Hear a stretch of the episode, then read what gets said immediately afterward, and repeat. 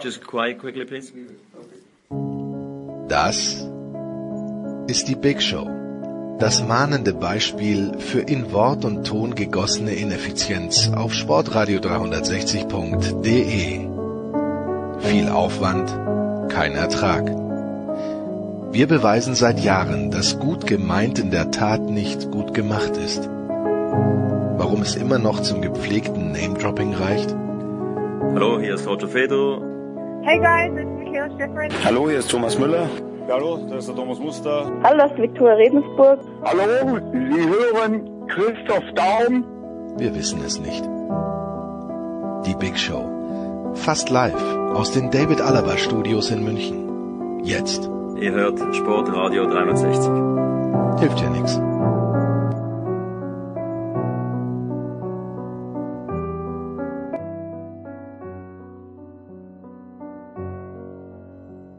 Doch keine Sommerpause. Bei uns. Kurz haben wir es uns überlegt, vielleicht kommt's ja noch, aber in dieser Woche, da gehen wir nochmal in die Bütt bei Sportradio 360 mit unserer Big Show 412. Letzte Woche habe ich ein paar Mal erzählt, aber nein, wir sind bei 412. Wir sprechen über Fußball, wir sprechen über Motorsport wie jede Woche. Ein bisschen Football haben wir dann, äh, ja, über Beachvolleyball haben wir schon lange nicht mehr geplaudert, aber wenn Heiko Older ruft und wenn auch noch jemand mitbringt, dann sprechen wir gerne über Beachvolleyball. Apropos Heiko, da geht's dann auch noch um Eishockey und natürlich ja, für uns Tennisfreunde, für mich als Tennisfreund, ähm, Montag, nicht am Sonntag, am Montag geht's los in Wimbledon und auch da haben wir wieder ein kleines Gespräch drüber, wie auch, und da gibt's eine Überraschung, zumindest auf persönlicher Ebene, wenn man Thomas Hahn kennt, so wie ich, da tut sich was in seinem persönlichen und beruflichen Leben, all das gibt's jetzt gleich in der Big Show 412. Ja, es geht los in der Big Show 412 mit Fußball erstaunlicherweise. Ein bisschen was ist ja noch los und ich freue mich, dass äh, zwei Menschen am Start sind, die sich hauptberuflich mit Fußball beschäftigen. Nicht so wie ich. Zum einen ist das natürlich Christian Sprenger. Servus Christian, guten Morgen. Hallo zusammen. Und vom Kicker, Thomas Böker. Servus Thomas. Hallo. Äh, bevor wir aufs Aktuelle kommen, ich äh, habe gestern auf diversen Medien, auch in der Süddeutschen, ich glaube bei Spiegel Online war auch was und sicherlich auch beim Kicker gelesen, vor 25 Jahren hat man Diego Maradona dabei erwischt, wie er sich nicht ein Medikament eingeworfen hat, sondern ganz offensichtlich gleich mehrere bei der WM 1994. Christian, wenn ich meinem Sohn, der 18 Jahre alt ist, Diego Maradona erklären soll, wie, wie erkläre ich ihm die Größe dieses Spielers, unabhängig davon, was da vor 25 Jahren passiert ist? Boah, äh, ähm, indem du irgendeinen YouTuber nimmst. Ja, okay, gut. Der, der irgendwie am Ball ein bisschen was kann und der weltweit berühmt ist und dann nach drei Jahren irgendwie äh, sein Hirn sich weggeblasen hat. Oder nach vier Jahren. Ich weiß gar nicht, ehrlich gesagt, ob Diego Maradona immer schon einen an der Waffel hatte. Ja, das weiß man nicht, Thomas, aber ich glaube, in, in seiner Zeit damals, äh, das war doch einzigartig. Auch die Art und Weise, wie er zuerst in Barcelona war, dann vor allen Dingen auch in Neapel gespielt hat. Ich hatte bei Maradona immer so den Eindruck, da, ich weiß nicht, was als nächstes kommt. Also die Szene, die ich von Maradona, äh, also es gibt eigentlich zwei Szenen, die man vom, die ich von Maradona ziemlich in Erinnerung habe. Ähm, die eine ist ähm, natürlich dieses äh, Super Solo gegen England äh, bei der WM äh, 86. Äh, das Handgottes Zeugs lassen wir jetzt mal weg. Ähm, aber dieses Solo war äh, eines, eine der, eines der sensationellsten Tore, die ich je gesehen habe und womit eben auch seine ganze Klasse ausgedrückt wurde. Und dann gab es 1989 mal ein Spiel zwischen Bayern und Neapel. Und die ganze Mannschaft äh, von Neapel hat sich äh, ganz normal äh, aufgewärmt und er stand äh, irgendwo in der Hälfte da und hat äh, den Ball jongliert und ähm, hat sich nicht weiter darum gekümmert, was die anderen machen und ähm, ja ist dann mehr oder weniger auch äh, unvorbereitet äh, im Sinne von äh, Aufwärmen ins Spiel gegangen und äh, war dann trotzdem der beste Mann auf dem Platz. Also das war äh, Diego Maradona als Spieler. Tja, ganz, ganz großartig. Ich erinnere mich an eine Szene WM 1982, es war das erste Spiel haben sie 1-0 verloren gegen Belgien, aber ein Einwurf auf Maradona, der den Ball dann mit der Schulter hochnimmt, über den hinter sich ihm befindlichen, wenn das jetzt Deutsch war, Belgier drüber hebt, äh, den Belgier umläuft und dann den Ball mitnimmt. Sehr, sehr schön. Das allerdings vor 25 Jahren, übrigens auch da dieser sehr ominöse Finger von Stefan Effenberg, aber lass uns zurückkommen, Christian, in die Aktualität und äh, 1982, wenn ich schon anspreche, gab es das Spiel von Gijon. Jetzt gab es bei der U21 Europameisterschaft die Ausgangssituation, dass sowohl den Franzosen als auch den Rumänen ein Unentschieden zum Einzug ins Halbfinale gereicht hat. Das Spiel ist 0 zu 0 ausgegangen. Ich habe es nicht gesehen, habe nur darüber gelesen. Äh, für mich sehr nachvollziehbar, dass da keine der beiden Mannschaften volles Risiko geht. Christian, muss man da der UEFA einen Vorwurf machen? Muss man den beiden Mannschaften einen Vorwurf machen? Oder müssen wir das einfach mal schlucken? Ist halt einfach so. Genau so. Ist halt einfach so. Also wer da jetzt auch immer wieder irgendwas hinter vermutet, dann musst du ja wirklich hinter beinahe hinter allem was vermuten und äh, letztlich, äh, wo wäre der große Profiteur gewesen? Das ist halt die Frage. Ne? Ja gut, ich glaube, die Aufregung ist ja deshalb so groß, weil es eben die Italiener getroffen hat, die jetzt da nicht im Halbfinale sind und die sind die die austragenden und uh, die Geschichte 2008 war es glaube ich 2-2 Dänemark gegen Schweden bei der Europameisterschaft. Da, da werden dann gleich immer neue Dolchstoßlegenden geboren, aber halte ich im konkreten Fall für einen Schmarrn, Thomas.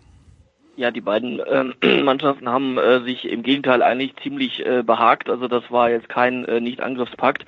Äh, von daher ähm, ist den Mannschaften mal gar nichts vorzuwerfen. Ähm, der Modus ist natürlich, äh, öffnet sowas äh, aber natürlich schon Tür und Tor, äh, wenn, wenn man denn äh, sich absprechen wollen würde weil äh, es ist immer ein Quatsch, irgendeinen besten Gruppen, äh, in dem Fall Gruppenzweiten oder mhm. auch bei anderen Turnieren Gruppendritten weiterkommen zu lassen, weil der Quervergleich zu anderen Gruppen sowieso äh, meistens äh, ja hinkt und von daher es auch äh, sportlich äh, generell nicht direkt äh, gerecht ist und äh, man soll es halt einfach lassen und von vornherein äh, einen Modus festlegen, nachdem sich ganz klar aus einer Gruppe ein, zwei, drei oder wie viele auch immer qualifizieren, aber das nicht mit anderen Gruppen vermischen.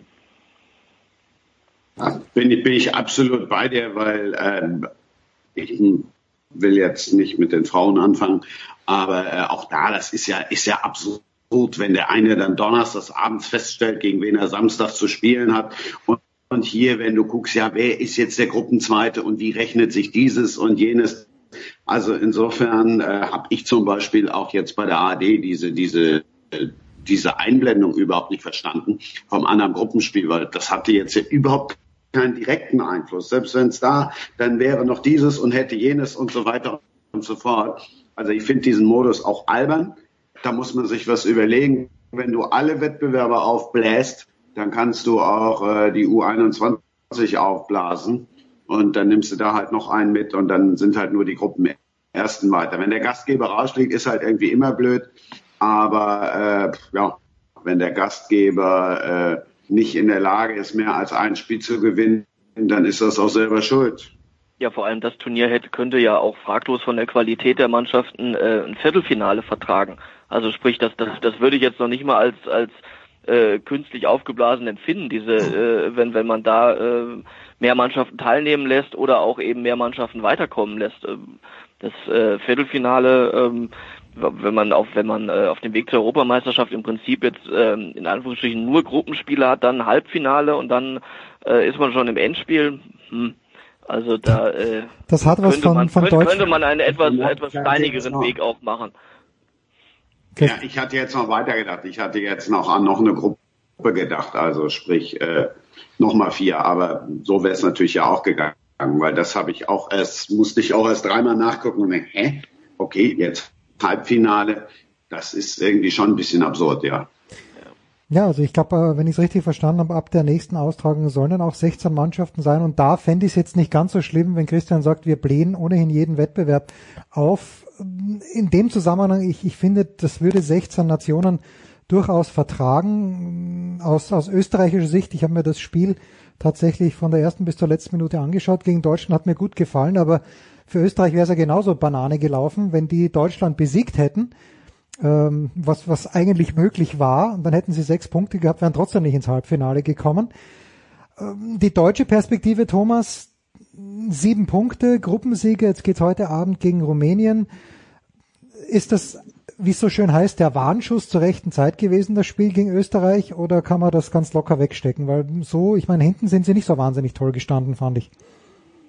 Ähm, nein, beides. Das war auf der einen Seite ein Warnschuss, ähm, auf der anderen Seite war es aber auch ähm, dem Spielverlauf dort und auch bei der anderen, beim Parallelspiel geschuldet, äh, dass äh, Deutschland da jetzt nicht mehr bis äh, das allerletzte äh, rausholen musste und zeigen musste.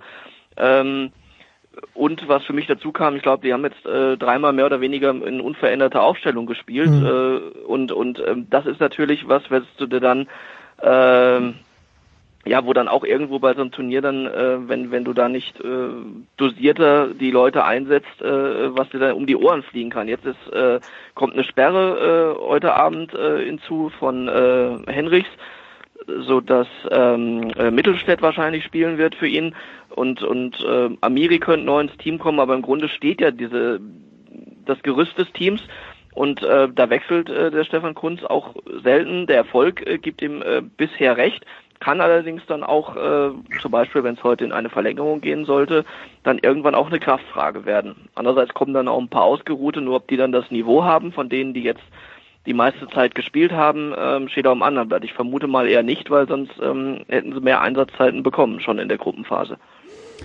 Ja, wenn wir hinten anfangen bei den Deutschen, der Nübel im Tor sehr, sehr stark gehalten. Äh, Christian, diese eine Szene, die zum Elfmeter geführt hat. Wenn man sie in der Zeitlupe sieht gegen Österreich, dann denkt man sich, na klar, der haut ihm mit dem Knie in die Birne, aber so etwas kommt, kommt oft vor, eigentlich. Im Grunde genommen, wenn man sagt, der ja, Torwart. Aber ist ja, wenn jetzt was oft vorkommt, ja, ja. dann kann es ja nicht, kann es ja nicht gut geheißen werden. Also ich bin ja, bin ja ganz begeistert, dass die DFL jetzt auch diese Hirnuntersuchung macht. Und da haben wir auch schon öfter darüber gesprochen, auch genau in, in diesem kleinen Kreis hier, äh, von wegen Kopfverletzung und so weiter und so fort. Also für mich, ich habe da überhaupt nicht lange drüber nachgedacht. Ich habe auch die ganze Diskussion nicht verstanden. Ich war sofort beim Kollegen Oliver Schmidt, der gesagt mhm. hat, da, da, müssen wir nicht drüber diskutieren. Klar, hätte Olli Kahn zu seiner Zeit damals äh, dann 800 Elber gegen sich bekommen. Aber das heißt ja nicht, dass es richtig war oder dass es gut ist. Mal abgesehen davon, dass du den Fußball, den damals Olli Kahn gespielt hat oder zu seiner Zeit gespielt wurde, jetzt auch nicht miteinander vergleichen kannst. Also für mich kann das nur so geahndet werden. Ich also ich sehe es ich sehe es komplett anders. Ähm, es gab ja in der in der letzten Saison das, ähm, ich nenne es jetzt mal den Zusammenprall zwischen Castells und Gentner. Äh, war fast eine identische Szene. Gentner ist äh, schlimmer getroffen worden. Natürlich kann man sagen, äh, dass das äh, irgendwo ein Foul ist. Auf der anderen Seite, und das hat auch nichts mit Olli Kahn zu tun, das war schon vor Oliver Kahn so, ähm, dass es einfach äh, die Torwartschule so mehr oder weniger vorschreibt, dass du äh, so mit angezogenem Knie, und er, er geht ja nicht mit der Absicht irgendwo hin, äh, das, er zieht ja nicht das Knie in der Absicht an, jemanden zu verletzen, sondern er zieht das Knie an, um sich selbst zu schützen, weil sonst der Stürmer nämlich andersrum so auf ihn geht, dass der Torwart danach so da liegt. Und das ist eben dieses Hoheitsgebiet des Torwarts, ähm, Fünfer, Strafraum, was auch immer, indem er sich so ähm, die, ja, buchstäblich die Gegner vom Leib hält und ähm, da ist keinerlei böse Absicht oder wildes Spiel dahinter, sondern es ist einfach so, dass ein Torwart mit angezogenen Knien äh, abspringt äh, oder, oder zum Ball springt und ähm, dann ist das das Signal für den Stürmer, da bleibe ich einfach weg. Und ähm, das, das ist ja, man, man darf ja weder Castells noch Nübel da Absicht oder Brutalität oder sonst was äh, äh, unterstellen. Ähm, zum einen passt äh, weder zum Spiel des einen noch äh, des anderen. Ähm, deswegen ähm, muss man da jetzt auch nicht Oliver Kahn, finde ich, äh, ranziehen, der natürlich auch in vielen anderen Szenen kompromisslos zur Sache gegangen ist. Aber das ist etwas, ähm, das lernen Torhüter äh, spätestens ab der D-Jugend, wenn sie es denn können und, und, eben gefordert ist, dass man so zu einer Ecke, zu einer Flanke geht, äh, nämlich mit äh, angezogenen Knie und dann äh, eben der, der Gegner so ähm, ja äh, ein Raum um einen geschaffen wird, dass der Gegner dort nicht hinspringen sollte. Ich ergreife Partei für Christian Thomas. Tut mir leid, ich bin da, ich bin da wirklich ja, ganz bei, ich bin da ganz bei Christian und ich fand das auch interessant, ähm, dass in der Halbzeitpause äh, Maximilian Arnold war es, glaube ich, der dann, der, der, der dann deine Seite ergriffen hat, Thomas, der gesagt hat, kein Foul, aber ich finde schon, also okay, im Fünfer, Christian, das lasse ich Was mir... Was soll denn, der hat gar nicht so mit Fünfer, ich habe zwar gerade selber gesagt, Fünfer und 16 ja. hatte, weil er halt nun mal in sich in dem Bereich auffällt, aber hat jetzt nicht speziell mit Fünfer zu tun. Aber wie gesagt, dreh es doch mal um. Er geht nicht so hin. Kein Torwart würde so hingehen. Der würde bei jeder Aktion äh, im, äh, nämlich andersrum vom Stürmer äh, so und noch schlimmer angegangen werden. Und es ist einfach ein, ein Schutzmechanismus, äh, der Torhütern äh, von klein auf beigebracht wird, äh, ohne dass sie, wie gesagt, ich betone es nochmal, jemand anderen verletzen Mhm. wollen. Ja, das geht ja auch nicht darum, ob sie verletzen wollen, aber sie nehmen ja nun die Verletzung in Kauf. Das ist genauso, wenn die mit dem Stürmer nimmt Ellbogen... die Verletzung in Kauf, auch weil er da mit hingeht. Jetzt bin ich dran. Das hat früher auch jeder gesagt, ach, mit dem Ellenbogen da, das ist auch eine natürliche Bewegung. Ja, wie oft ist dann dieser Ellbogen nachher in irgendeinem äh, Gesicht gelandet? Das, der Vergleich hinkt jetzt meinetwegen. Aber natürliche äh, Bewegung hin oder her, wenn du eine Verletzung in Kauf nimmst, das kann es ja nicht sein. Also sorry. Weiß ich unterstelle halt- keinem Absicht. Nein, aber du unterstellst ihm, dass er eine Verletzung in Kauf nimmt. Und das, das ist nicht der Gedanke des Torwarts, eine Verletzung in Kauf zu nehmen, sondern er will an den Ball kommen, ohne selber dabei verletzt zu werden. Das, das ist äh, äh, der Punkt. Also man, äh, es ist eher eine eine passive äh, Haltung, als jetzt eine aktive irgendwo in den Gegner zu gehen und dem ramme ich jetzt mal das Knie an den Kopf, sondern äh, der, der Stürmer nähert sich ja dem Torwart und weil der das Knie angezogen hat, kommt es zu diesem Zusammenprall aber aber nicht, dass der Torwart rausspringt und guckt, wo ist jetzt der Stürmer, der mir als nächstes äh, mein Knie an den Kopf hauen kann. So ist es ja nicht, sondern es äh, gibt Tausende von Flanken, in denen der Torwart das macht und in denen es nicht weiter auffällt, diese angezogene Kniehaltung, weil eben weit und breit kein Stürmer da ist. Aber auch da wird man sehen, der Torwart geht so zum Ball.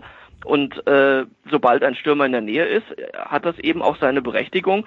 Und, und Ellbogen, ja, du sagst selber, der Vergleich hinkt, aber der äh, hinkt extre extrem, weil da gehört dann nämlich noch eine, eine Schlagbewegung, eine Ausholbewegung dazu. Und auch die ist hier in dem Sinne nicht gegeben, dass ich, äh, äh, weil da nehme ich wir- wirklich in Kauf, jemanden zu verletzen, wenn ich das mache, oder ich will es sogar. Aber das äh, kann man eben überhaupt nicht mit dieser äh, ganz normalen Torwartszene vergleichen. Schwierige Geschichte. Naja, also wenn ich bei dunkelgelb über die Ampel fahre, dann nehme ich schon in Kauf, dass mir da einer, keine Ahnung, das was passiert. Dass ich das nicht will, ist ja was anderes. Aber, äh, und wenn du sagst, das wird so gelernt, ja, dann muss man es halt anders lernen, dann muss, muss man halt andere Lösungen finden. Aber ich finde, äh, wenn wir immer mehr über Gesundheit reden und so weiter und so fort, dann äh, war es für mich war es ganz klarer Elber und äh, können ja fast sogar noch weitergehen. Er hat ja nur gelb gesehen. Gut, das hätte ich ein bisschen hart gefunden, aber in diesem Zusammenhang wird gerne aufs Tableau gebracht äh, das Foul von Neuer an Higuain 2014 WM-Finale, wo Higuain erstaunlicherweise eine gelbe Karte dafür bekommen hat.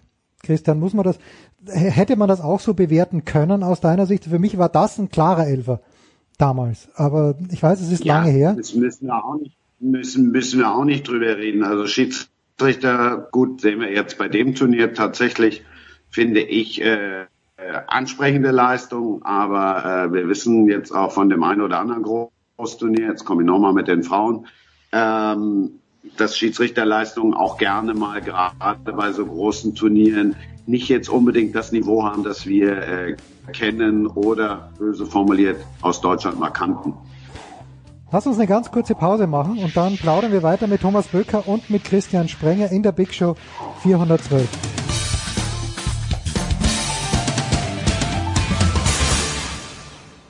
Hallo, hier ist Jutta Kleinschmidt und ihr hört Sportradio 360.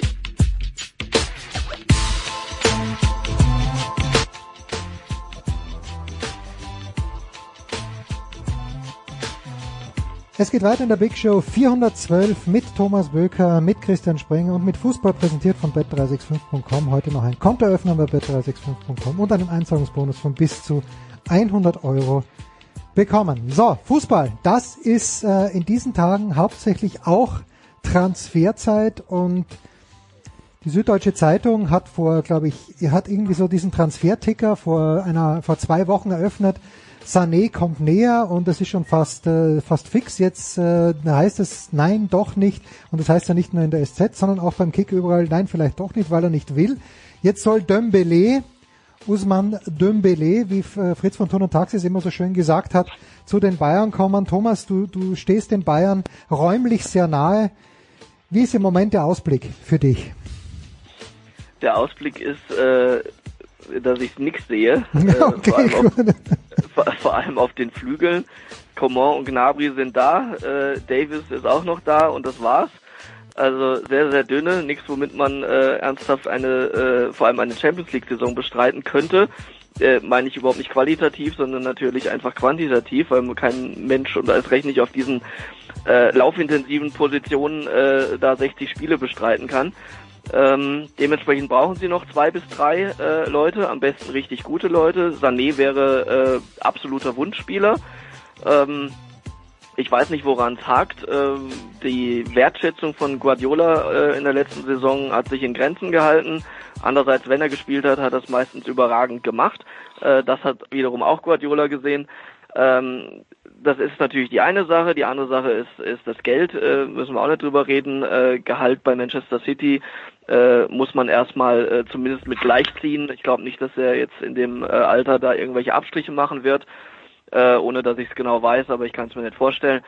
Von daher hängt da sehr, sehr viel dran. Ähm, und ja, Hudson O'Doy ist auch noch im Gespräch. Auch da ist die Situation so, äh, dass äh, der hat noch ein Jahr Vertrag. Äh, ähm, wollte eigentlich weg. Jetzt gibt es eine neue Trainersituation. Man äh, rechnet stündlich mit der äh, Nominierung von Frank Lampard. Verstehe ich übrigens nicht. Verstehe ich äh, übrigens nicht. Aber äh, vielleicht magst du zu Frank Lampard was sagen. Es ist mir ist mir ein Rätsel, gut, aber der, bitte. Der, der, mehr auf junge Spieler jetzt steht als Sarri, dem man ja die äh, den Loftus Cheek und dem Hudson, den Hudson O'Doy auf dem Silbertablett erstmal servieren musste, dass er erkannt hat, wie gut die sind. Ähm, hinzu kommt, dass Chelsea eben äh, diese Transfersperre droht. Ähm, auch da werden sie dann nicht einen ihrer Besten abgeben. Also Sané es nur beide nicht so leicht ähm, zu bekommen. Und ähm, wie gesagt, man muss ja auch nicht einfach nur jemanden holen, äh, um da jetzt eine Kaderstelle zu besetzen, sondern man braucht richtig Qualität. Und von daher ähm, ist es schwierig. Und Dembele, ja, äh, sportlich äh, hat er in Dortmund voll überzeugt in äh, Barcelona äh, mit Abstrichen, mal so, mal so. Ähm, aber da kommt natürlich dann das Charakterliche hinzu, äh, dass das ja auch aus, aus München äh, öffentlich gegeißelt wurde. Ähm, zu Recht äh, das Verhalten von Dembele, da wurden dann auch noch wurde dann auch noch gesagt, was Dortmund am besten hätte tun oder lassen sollen. Äh, letztlich hat er sich äh, dann weggestreikt, äh, ähnlich wie Aubameyang.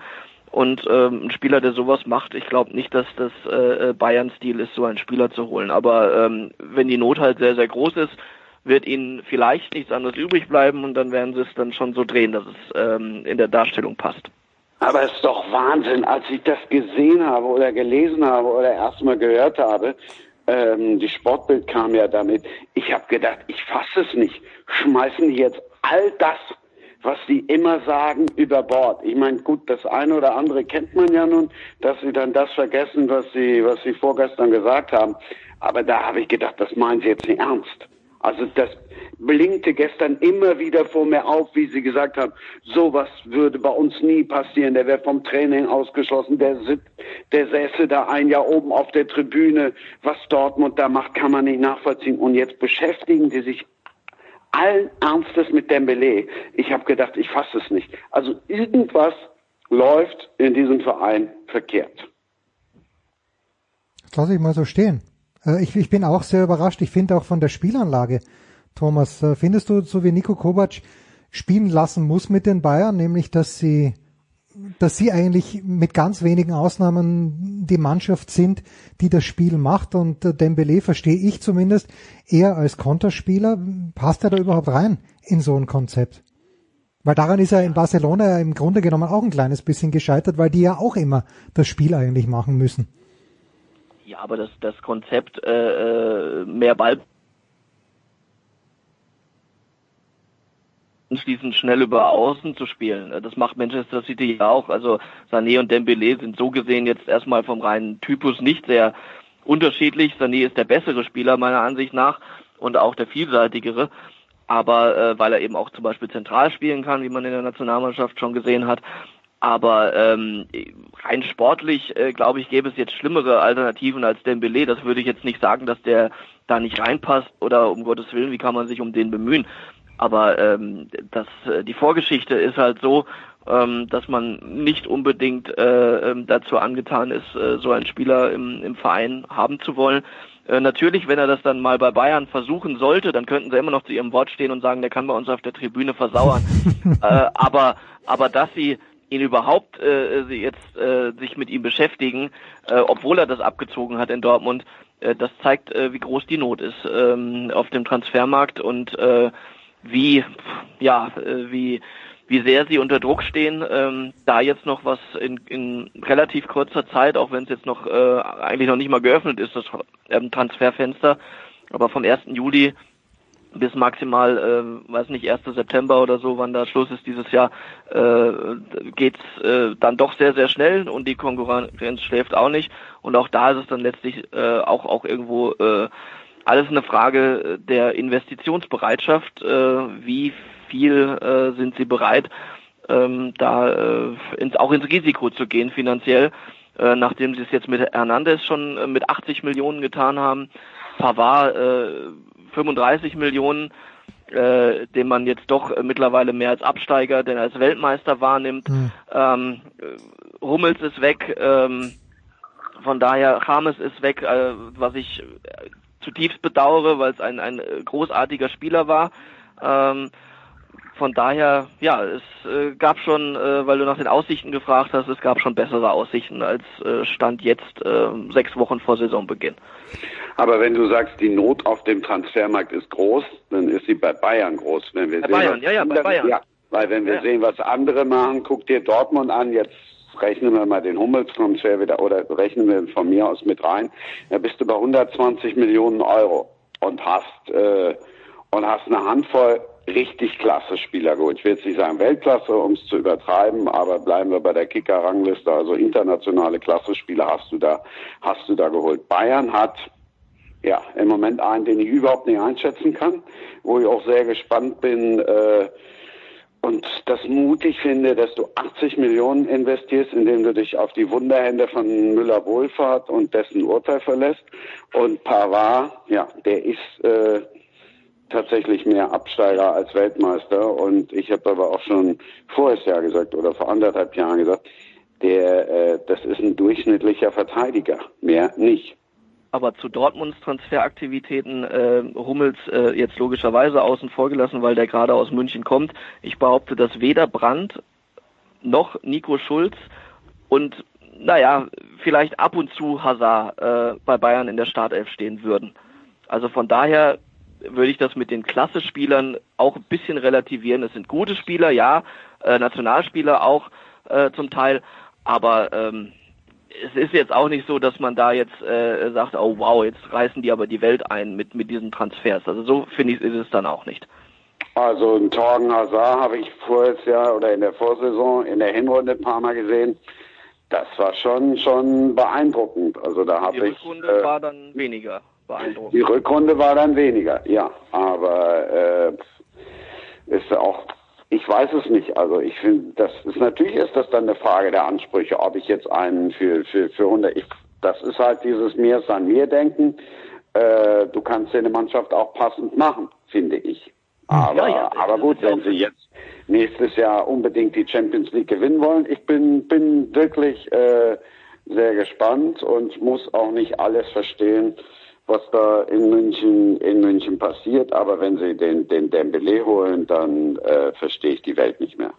Ja, wie gesagt, das wäre äh, dem äußersten Druck geschuldet, äh, unter den sie sich, äh, in den sie sich selbst gebracht haben, diese Drucksituation. Und nochmal, äh, nichts gegen Dortmund Transfers und für, für Dortmund sind das auch wirklich auch, auch, auch sehr gute äh, Transfers, aber weil du, aber da, die Ausgangssituation war jetzt zu sagen, der Transfermarkt gibt das und das her. Selbst wenn Bayern die Gelegenheit gehabt hätte, glaube ich nicht, dass sie einen dieser drei Spieler geholt hätten.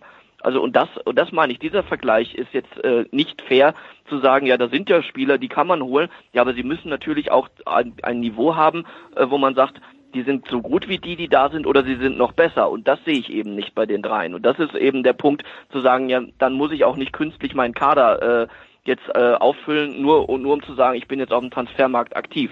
Da, es, muss, es muss schon, es muss schon hundertprozentig passen. Wer spielt nochmal Nationalmannschaft, Herr Brandt oder Herr Müller? Ja, also wir,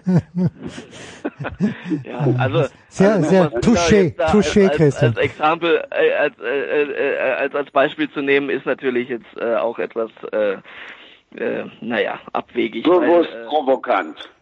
Ja, du ja, weißt, worauf ich hinaus wollte. Apropos Tribüne. recht, ja, ja. Apropos Hu- Hummels Tribüne. übrigens auch nicht mehr, aber Ja, egal. ja, ich finde, also es wurde ja irgendwie hier, naja, letzte Woche, äh, zu Hummels haben wir letzte Woche schon ein bisschen gesprochen. Ich meine, es ist ein sehr, sehr guter Transfer, äh, einfach weil er gut in die Mannschaft passt wahrscheinlich als Elder Statesman. Aber wenn wir von Tribüne sprechen und von Nationalspieler, Christian, ist es für dich vorstellbar, dass Leipzig das wirklich durchzieht? Dass wenn der Werner jetzt nicht verkauft wird und wenn er aber auch keine Vertragsverlängerung äh, unterschreibt, dass äh, Timo Werner dann ein Jahr ganz gepflegt vom besten Platz auf der Tribüne aus sich die Leipziger anschauen wird. Vorstellbar ist viel, allerdings, äh, also ich kann es mir nicht so richtig vorstellen, weil äh, er ist ja im Moment, wenn wir jetzt mal irgendwie dann auf die auf die Preise gucken, ist sein Preis ja eh schon gefallen. Also wenn du dann in einem Jahr sowieso nichts mehr für ihn für ihn kriegst, dann kannst du ihn auch kannst ihn auch spielen lassen. Im Moment sehe ich keinen, der für Werner jetzt 30 oder 40 äh, Millionen bezahlen würde. Und die Bayern tun sich ja auch schwer. Also ich kenne einige Bayern-Fans, die auch Timo Werner überhaupt nicht haben wollen. Ich weiß nicht, ob das in den Köpfen der Bayern, kann ich mir eigentlich nicht vorstellen, eine Rolle spielt. Äh, keine Ahnung, aber äh, ich kann es mir nicht vorstellen, dass sie ein Jahr auf die Tribüne setzen. Es wäre auch albern. Also Lewandowski saß auch nicht ein Jahr auf der Tribüne und, und wenn Werner da vernünftig spielt, Warum sollten Sie ihn dann auf die Tribüne setzen? Ich weiß nur nicht, wer im nächsten Jahr, also gut, Timo Werner ablösefrei nimmt dann wahrscheinlich gerne irgendwie jeder, aber er tut sich natürlich auch keinen Gefallen damit. Also ich sehe auch keine Veranlassung, warum sollte er auf die Tribüne Ja, weil der Rangnick das halt immer warum sollte gesagt hat. Nagelsmann den auf die Tribüne setzen, nur weil sein Vertrag ausläuft und er äh, sich geweigert hat, den zu verlängern. Das ist ein gutes Recht zu sehen, äh, was, was er in einem Jahr machen will. Und ähm, naja, ich habe ja gerade ein paar Spieler aufgezählt bei Bayern, die mir so transfermäßig in den Sinn kamen. Timo Werner war nicht dabei und das aus gutem Grund. Äh, ähm, ich, den habe ich überhaupt nicht auf dem Schirm, äh, dass der für Bayern in irgendeiner Form in Frage kommen könnte. Natürlich ist es möglich, äh, ähm, dass sie ihn holen, aber es ist nicht so, dass, dass irgendeiner das in äh, also ich kenne keinen Bayern-Fan, der sagen würde, oh, jetzt müssen wir Timo Werner holen, Hm. äh, weil er auch einfach ähm, ich glaube, die Art und Weise, also weil du vorhin gesagt hast, die Art und Weise, wie Bayern spielt, ähm, Dembele und so weiter oder Sané, das ist was anderes auf den Flügeln. Aber, aber Timo Werner ähm, im Zentrum, das ist nur wirklich ein reiner Konterspieler und ein Pressing- und Gegenpressing-Spieler. Also das ist, ähm, und ich glaube nicht, dass er sich als äh, Lewandowski-Backup äh, jetzt da bei Bayern hinten anstellt, das wir da nicht tun. Also müsste es eine andere Position für ihn geben, die sehe ich nicht. Von daher glaube ich, dass dieser Transfer sportlich äh, für Bayern keinen Sinn macht, ohne damit jetzt die Qualität von Timo Werner grundsätzlich in Frage zu stellen. Ähm, da gibt's viele Mannschaften, die, wo, wo er gut reinpassen würde, auch viele gute Mannschaften, aber äh, bei Bayern sehe ich das nicht und deswegen habe ich den da eigentlich auch nicht auf dem Schirm. Einen habe ich noch, Christian, als allerletzten, auch weil mir Werder Bremen eigentlich von den deutschen Vereinen am meisten am Herzen liegt. Und dort hat sich Max Kruse unfassbar wohlgefühlt, hat sich auch mm, toll verabschieden lassen. Äh, hat er sich aus deiner Sicht ein kleines bisschen verschätzt, was seinen, eigene, seinen eigenen Marktwert, seine eigene Wichtigkeit angeht? Weil, weil der Lewandowski-Backup ist ja gerade gefallen, aber das kann ich mir, außer man zwingt ihn mit Geld, nicht vorstellen, dass er nach München geht, nur damit er drei Spiele im Jahr macht. Und äh, Frankfurt oder Hoffenheim wurden noch genannt. Christian, wo siehst du denn Max Kruse im kommenden Jahr? Er hat sich ja gleich, gleich mehrfach verschätzt. Also allein äh, die Verabschiedung, ich war bei seinem letzten Spiel dabei. Ähm, der Applaus, den es gab, der war verhalten. Okay. Die Pfiffe waren zwar einzeln, aber Werder hat das dann natürlich auch clever gemacht. Im selben Moment wurde dann verkündet, dass das, oder eine Sekunde danach wurde verkündet, dass Pizza noch dran bleibt und das ganze Stadion getobt. Mhm. Also insofern, ähm, da hat er schon gemerkt, oh, vielleicht äh, war das jetzt doch nicht ganz so clever. Er wollte unbedingt, ich fand ihn, der hat eine überragende Saison gespielt, klar. Er wollte unbedingt international spielen, da haben wir aber auch schon mal hier drüber gesprochen.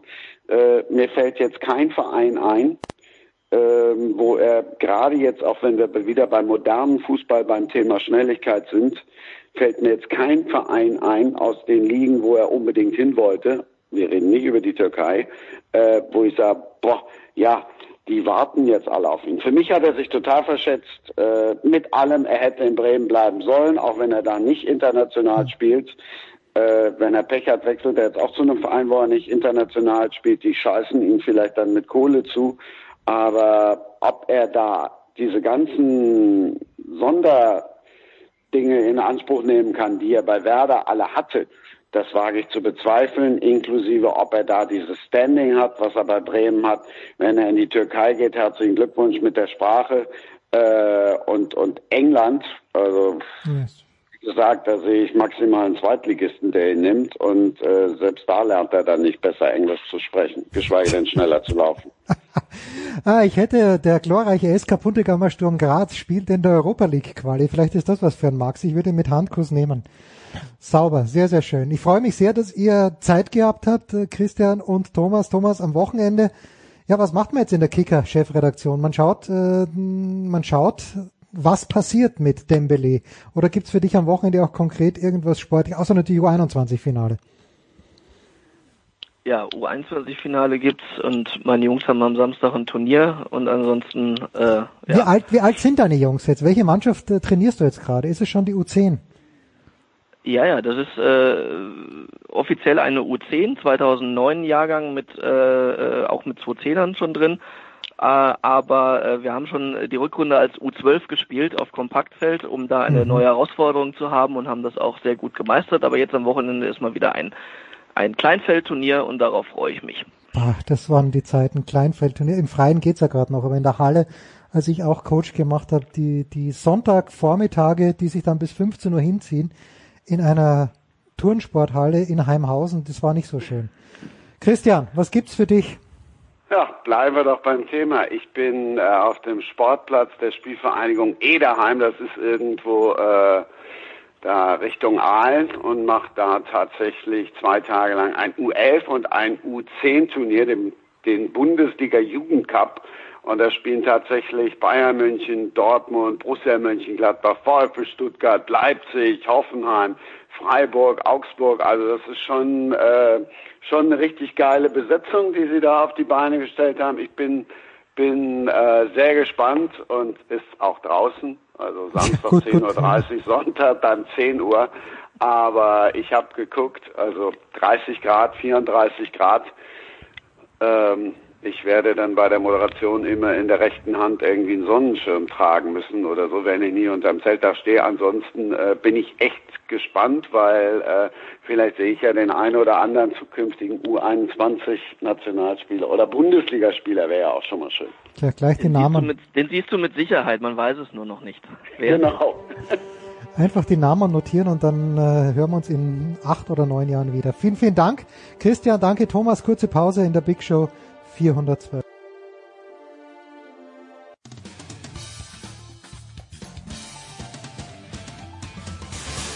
Grüß euch, hier spricht Hans Kranke und ihr hört mir auf Sportradio 360, dem Sportsender.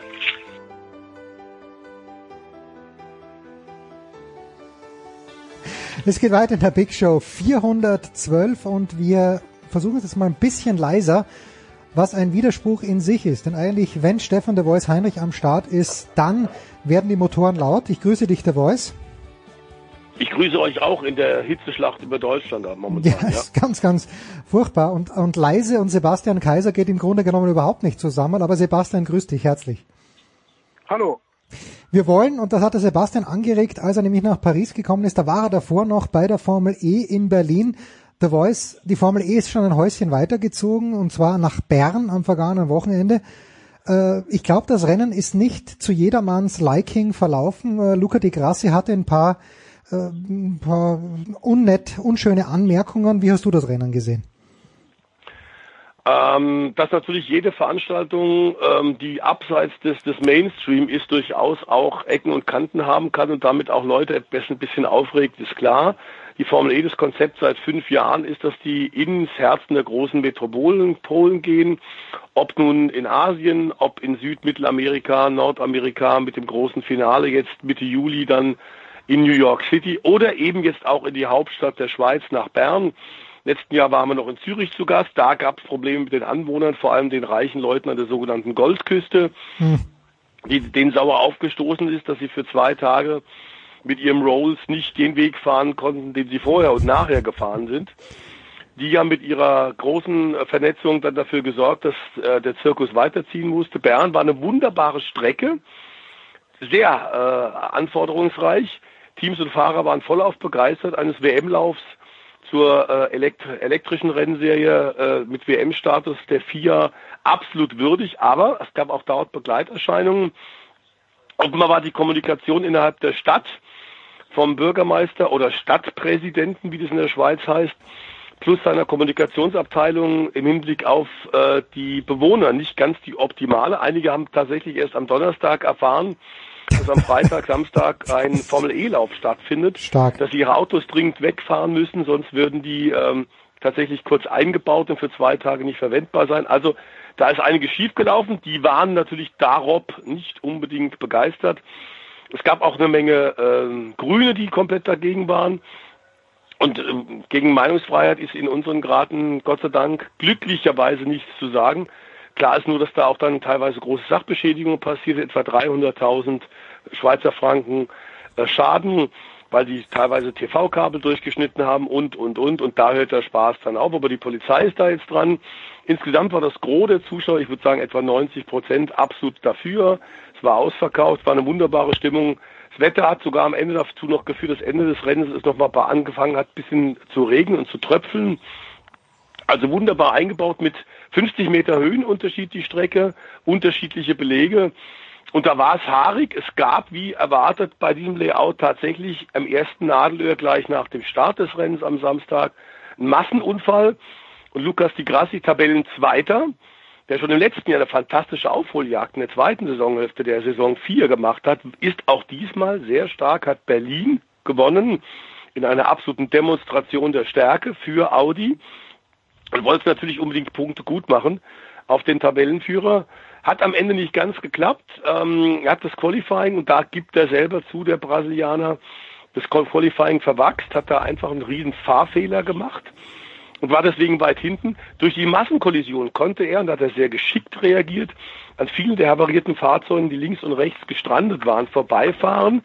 Es folgte dann der, Rot, der Rennabbruch, die rote Flagge. Und da war dann die Diskussion äh, mit den Reglementshütern vom Weltverband, den Sportkommissaren, gilt nun der Stand der Dinge beim Neustart des Rennens, nachdem er die ganzen Fahrzeuge geborgen hat, ähm, 45 Minuten Pause, gilt beim Neustart der Stand der Dinge bei Abbruch oder fängt mhm. man das Rennen komplett von vorne an und geht zur ursprünglichen Startaufstellung zurück. Per Reglement steht es eindeutig da, im Verlauf der ersten Runde Abbruch heißt kompletter Neustart. Das bedeutet, dass Lukas Di Grassi dann leider wieder hinten start, starten musste. Und da war er ziemlich sauer. Tja, und äh, die, dieses äh, Pascal Wehrlein, Sebastian habe ich gelesen, war nicht sauer, aber mal ganz generell, abgesehen von diesem Rennen, die Formel 1 ist unfassbar langweilig in diesem Jahr, Sebastian. Was heißt in diesem Jahr? Seit Jahren. Aber irgendwie denke ich mir, die, die Formel E zieht daraus, vielleicht ziehen sie die richtigen Schlüsse, aber es kommt bei mir nicht an. Wenn es mir Stefan nicht zugeplärt hätte, ich hätte gar nicht gewusst, dass am vergangenen Wochenende ein Formel E-Rennen gewesen wäre in Bern. Was machen die falsch, Sebastian?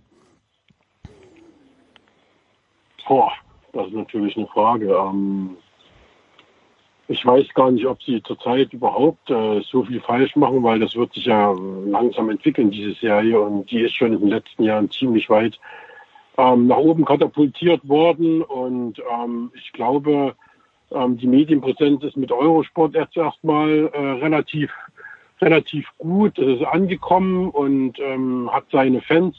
Aber keine Ahnung, warum das jetzt äh, nicht ankommt bei dir, dass, dass am Wochenende die Formel E war. Ich glaube, wer sich mit der Formel E beschäftigt, der weiß das. Ich muss auch sagen, mich interessiert Formel 1 nicht. Und äh, ich kann ja auch nicht sagen, an welchem Wochenende die fahren. Also da müsste ich mich dann auch damit beschäftigen. Wenn ich das wissen will, weiß ich's. Und genauso geht's mir bei der Formel E. Äh, wenn du es wissen willst, weißt du auch, wo die fahren. Und ich glaube, dass die jetzt so viel gar nicht falsch machen. Das sind halt äh, keine, keine, keine so dominante Veranstaltung wie die Formel 1, die 21 äh, Saisonstationen hat, sondern das ist halt eine Serie, die auch jetzt nicht im Kalenderjahr stattfindet, sondern die findet von, von Herbst bis äh, Sommer statt. Ähm, das sind vielleicht alles Punkte, die die Dominanz jetzt ein bisschen einschränken oder ähm, das einschränken, dass es noch ein bisschen äh, mehr publik ist. Aber ich glaube, die Formel E ist im Kommen. Wer sich dafür interessiert, der hat was davon gehört, der weiß, wann die ist. Und ähm, ich glaube, das wird auch in den kommenden Jahren äh, noch mehr in den Medien stattfinden. Also das ist, glaube ich, mächtig auf dem aufsteigenden Ast, die Serie. Der Voice, diese, diese Idee in die Städte zu gehen, New York City klingt natürlich überragend. Ähm, funktioniert das nur dort? Oder wenn am Wochenende schon jetzt der Grand Prix in Österreich stattfindet, würde die Formel E auch funktionieren auf einer klassischen Formel 1 Strecke? Nee, das Da haben wir ja Konzept. ähnliches. Genau. Wir hatten wir sowas ähnliches. haben ja- Monaco. Ja, Monaco ist also man auch gefahren, also prinzipiell wäre das Und- möglich, aber auch- es ist nicht gewollt. Wir haben auch Berlin, wir haben auch in Berlin keine Innenstadt, also zumindest nicht von der von der Strecke her. Tempelhof liegt natürlich in der Innenstadt, aber Tempelhof ist ein ist ein ist ein Flughafengelände, sodass da also jetzt auch dieses äh, Innenstadt-Flair wie in den anderen Städten halt nicht da ist. Sie haben es in Berlin mal versucht, ähm, sind über die Karl-Marx-Allee gefahren, aber das äh, hat dann auch äh, zu viel Widerstand geführt, weil es eben dann wirklich unmittelbar im Zentrum war und äh, eh schon durch Baustellen und äh, allen möglichen Schnickschnack die Straßen zu oft dicht sind in der Stadt und da wollte man jetzt nicht noch für eine Woche inklusive Bau, äh, Aufbauarbeiten ähm, dieses äh, Areal sperren. Das hat man einmal gemacht ähm, und ist dann wieder nach Tempelhof zurückgekehrt. Aber prinzipiell denke ich, dass die Idee, zu den Leuten zu kommen, äh, gut ist, wenn es gleich natürlich es auf Strecken, die jetzt unmittelbar in der Stadt liegen, schwierig ist, dann zu überholen. Da braucht man dann schon richtig gutes Qualifying, um von dabei zu sein. Man weiß ja aus der Formel 1, wie schwierig das in Monaco zum Beispiel ist. Und ähm, Innenstadtkurse sind nun mal so, dass es schwierig ist zu überholen. Und ähm, aber prinzipiell finde ich das, das, das Ansinnen da gar nicht schlecht, äh, in die Städte zu gehen. Der Voice, du hattest noch eine Anmerkung. Ja, das, der, der Gag ist ja, und das ist im Grunde die, die Kernidee der Botschaft, wenn du so möchtest, dass tatsächlich ähm, mit äh, der Möglichkeit, dass du keine Lärmbelästigung hast und dass äh, die Schadstoffe sehr, sehr im Rahmen gehalten werden. Also die Idee des, des grünen Sports im weitesten Sinne Motorsports, was per se natürlich eine Kontradiktion eigentlich ist. Aber das, der, der Weg dahin ist richtig, der Weltverband ist deswegen dahinterher. Das ist natürlich auch ein bisschen eine Alibi-Aktion, aber es funktioniert wirklich inzwischen schon sehr gut.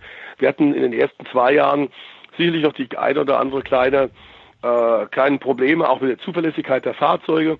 Inzwischen haben wir die zweite Generation der Rennautos, die jetzt auch nicht mehr getauscht werden müssen, weil die Batteriekapazität nicht äh, lang genug gehalten hat. Inzwischen können wir komplette Renndistanzen mit einem Fahrzeug ähm, absolvieren. Es kommen mehr und mehr Hersteller, die auch das natürlich auch zeigt, dass die Uridee von Jean Todt, dem FIA-Präsidenten, ist, man will zeigen, Elektromobilität ist die Mobilität der Zukunft in den großen Städten. Über deren Nachhaltigkeit kann man trefflich diskutieren, aber aktuell ist es der Zeitgeist und er will zeigen, Elektromobilität kann auch junge Leute ansprechen, kann sexy sein. Da waren wir, glaube ich, in Berlin sowieso gut aufgehoben.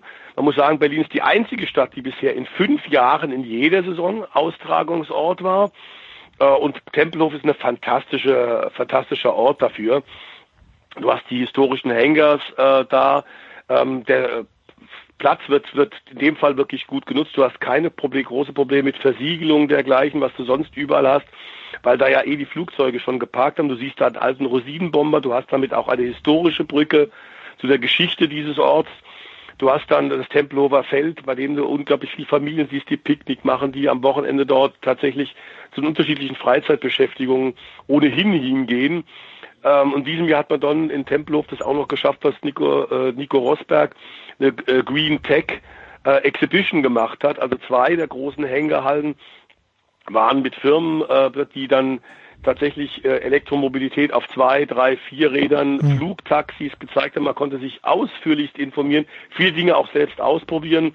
Das hat schon überzeugende Argumente, wenn man das miteinander, miteinander verbindet. Und Berlin hat man übrigens auch noch kombiniert mit, mit Fridays for Future. Also das macht schon dieses Konzept so, wie es ursprünglich gedacht ist und wie man es jetzt durchzieht, macht durchaus Sinn. Ob in Bern aufgrund der Widerstände es im nächsten Jahr wieder stattfindet, bleibt mal abzuwarten. Aber ich glaube in der Tat, ähm, Sebastian hat es ja auch gerade gesagt, es ist so eine Sache, die tatsächlich, dem muss man noch ein bisschen Zeit geben. Es ist für Formel 1 Verhältnisse, wenn man bedenkt, dass es die seit vielen Jahrzehnten gibt, ist die Formel E noch sehr jung. Das Konzept ist gut, es wird hochprofessionell organisiert, auch mit Live-Konzerten dergleichen. Es ist wirklich für die ganze Familie was zu sehen. Und ich muss sagen, die Resonanz auch gerade in Bern, dort war man zum ersten Mal, war bis auf tatsächlich ein paar Streikende, und das ist völlig legitim, dass die streiken, eigentlich wirklich überwältigend. Äh, es war grandios. Braucht so eine Formel Zugpferde, Sebastian. Es sind ein paar Leute dabei, die wir aus der Formel 1 kennen, aber es sind halt nicht, wenn Nico Rosberg schon angesprochen wurde, äh, Felipe Massa kennt man natürlich, aber Felipe Massa kennt man im Grunde genommen als zweiten Mann, der nie gewinnen durfte. So ist irgendwie. Dann Stoffel van Dorn haben wir gesehen in der Formel 1, Sebastian Buemi. Sicherlich gute Autofahrer, aber mm, fehlt hier der ganz große Superstar. Sebastian ist übrigens auch was, was ich gerne der DTM ankreide, aber das nur nebenbei. Ja, das halbe DTM-Feld fährt ja in der Formel E und ist auch in den letzten Jahren in der Formel E gefahren. Also ähm, wer DTM kennt, der äh, kommt an der Formel E gar nicht vorbei, weil da eben wirklich Unmengen an, an Fahrern dabei sind. Und die Formel E hatte gute Namen, gute Nachnamen mit Senna, mit Prost und so weiter, was natürlich jetzt nicht die Originalen logischerweise waren, aber äh, die Anverwandten, die unmittelbaren. Und ähm, Nick Heidfeld war dabei, der ist da gefahren. Also ich glaube, dass die Formel E schon große Namen hatte, mit denen man auch durchaus wuchern ähm, konnte. Mhm. Natürlich fehlt dieser ganz große Schritt, dass, äh, sage ich mal, was weiß ich, ein wie ein Heinz-Harald Frenzen, der damals in die DTM gegangen ist, oder Ralf Schumacher, der in die DTM gegangen ist, oder David Coulthard, allen voran Mika Häkkinen, ähm, solche Namen, solche Kaliber, die dann auch Formel 1 Weltmeister waren, ähm, die fehlen natürlich jetzt in der Formel E, aber ich halte es nicht für ausgeschlossen, dass das irgendwann irgendjemand machen muss. Und äh, wir haben es ja gerade schon gehört, es ist natürlich ein Faktor, dass diese Serie jung ist. Die Formel 1 Piloten waren auch nicht, oder die Formel 1 Weltmeister waren auch in der DTM nicht äh, ab 1984 am Start, sondern die sind dann auch äh, irgendwann später gekommen und genauso wird es bei der Formel E auch sein. Irgendwann werden die kommen. Ähm, aber wie gesagt, die ist nach wie vor, ist eine, ist eine sehr junge Serie, die ist nach wie vor im Aufbau und ähm, ich glaube, dass man mit den Namen, die die Serie in den letzten Jahren äh, unter Vertrag hatte und jetzt auch hat, ähm, zufrieden sein kann. Und ähm, ich glaube, das wird, ist natürlich ausbaufähig und das wird auch ausgebaut werden. Hm. Abschließende Frage, noch ganz schnell. The Voice an dich. Ich habe heute erst gelesen, ähm, ich glaube in der SZ war es, von wegen, dass der eigentlich sehr viel schlauer wäre, nicht E, also elektrobetriebene Autos zu, äh, zu herzustellen, sondern Wasserstoffbetriebene Autos. Mhm. Äh, Gibt es da vielleicht auch schon eine Rennserie oder sind wir da noch viel zu weit weg? Da sind wir noch ein bisschen zu weit weg, was auch damit zusammenhängt, dass äh, bis auf Einzelprojekte, wir hatten vor ein paar Jahren mal äh, in der Garage 66, das ist in Le Mans ähm, äh, vom Veranstalter ACO für Experimentierfahrzeuge garantierter Startplatz in mhm. jedem Feld, in jedem Jahr.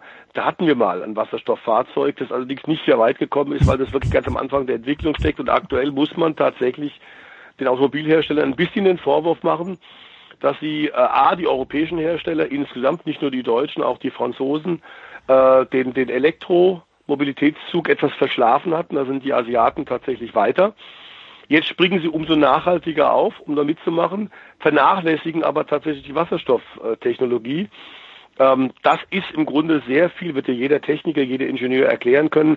Das ist natürlich im Nachhinein langfristig gesehen sehr viel sinnvoller. Wenn du da bei der Herstellung eines Elektroautos mit der Herstellung der Batterie rechnest, das aktuell, davon geht man aus, moderne Studien zeigen das, äh, zwischen 120 und 150.000 Kilometer mit dem E-Auto fahren muss, damit es tatsächlich dann irgendwann sauberer wird in der Gesamtenergiebilanz wie herkömmliche Benziner oder Dieselautos. 120 bis 150.000 Kilometer ist schon mal eine ganze Menge. Mhm.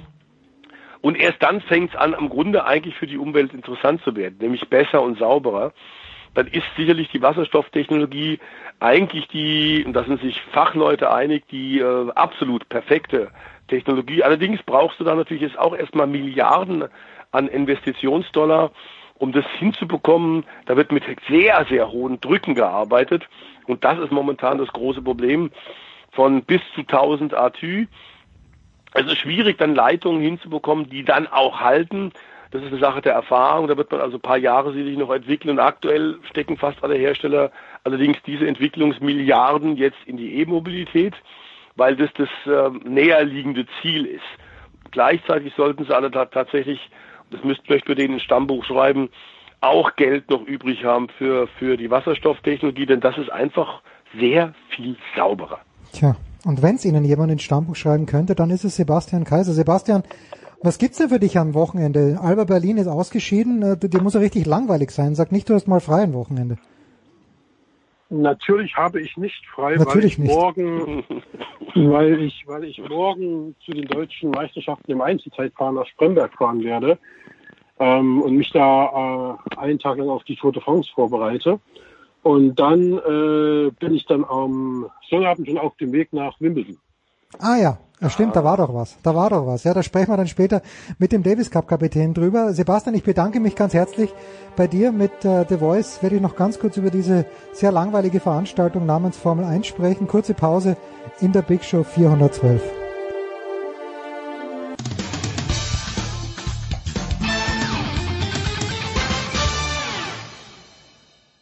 hallo, hier spricht Stefan Kunz vom 1. FC Kaiserslautern und Sie hören Sportradio 360.de.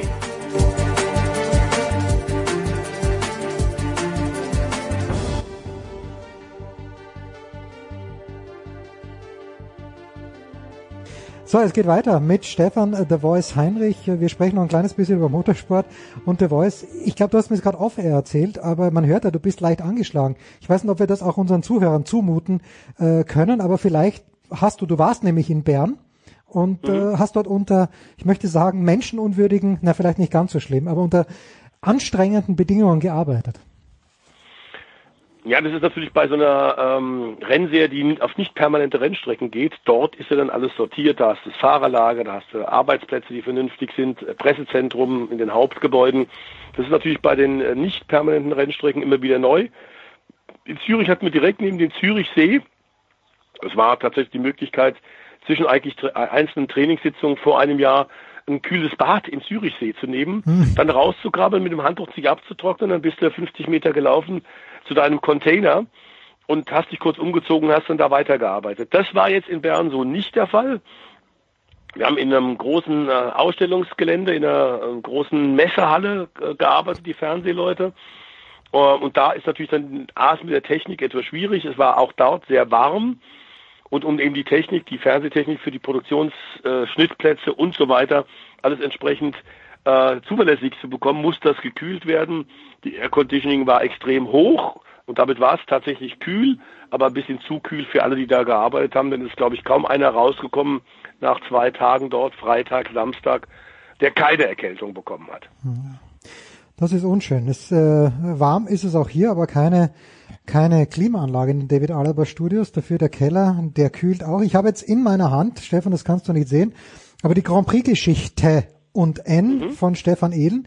Fakten, Verrücktes und Furioses aus 1000 Rennen. Ist, ist einfach nett, mal wieder so ältere Namen zu lesen und äh, ich wusste gar nicht, also Alberto Ascari äh, ist, ist damals in Monte Carlo eine sehr, ja, im Grunde genommen eine traurige Geschichte, weil er fällt dort ins Meer, überlebt das Mhm. und wenige Wochen später stirbt er bei einem, bei einem Unfall. Also ich kann es jedem nur empfehlen, es ist ganz witzig, weil es auch sehr übersichtlich ist.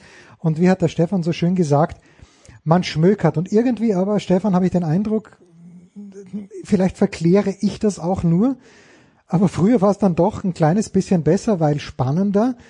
Aber ich frage mich halt, warum sollte Mercedes sagen, okay, äh, die Zuschauer werden immer weniger, aber es ist uns wurscht, wir sind die Besten, die Zuschauer werden schon wiederkommen. Warum sollte Mercedes irgendeiner Regeländerung zustimmen, äh, wo ihr Vorteil verloren geht? Also warum sollten die das machen? Na, im Sinne des Sports möchte man natürlich sagen, aber Ja. es ist etwas naiv argumentiert. Ich sehe, was du meinst, worauf du hinaus willst, Jens. Äh, Das Problem ist bei allen Rennserien weltweit, und ich weiß nicht, wie es in anderen Sportarten ist, wenn die Aktiven, ob nun Fußballclubs oder ähm, Baseballspieler, äh, aktive und äh, direkt involvierte Teams zu viel bei dem Reglement mitzureden haben, geht es auf Dauer nie gut aus. Du brauchst eine unabhängige Sportsgerichtbarkeit plus du brauchst unabhängige, möglichst unabhängige Verbände.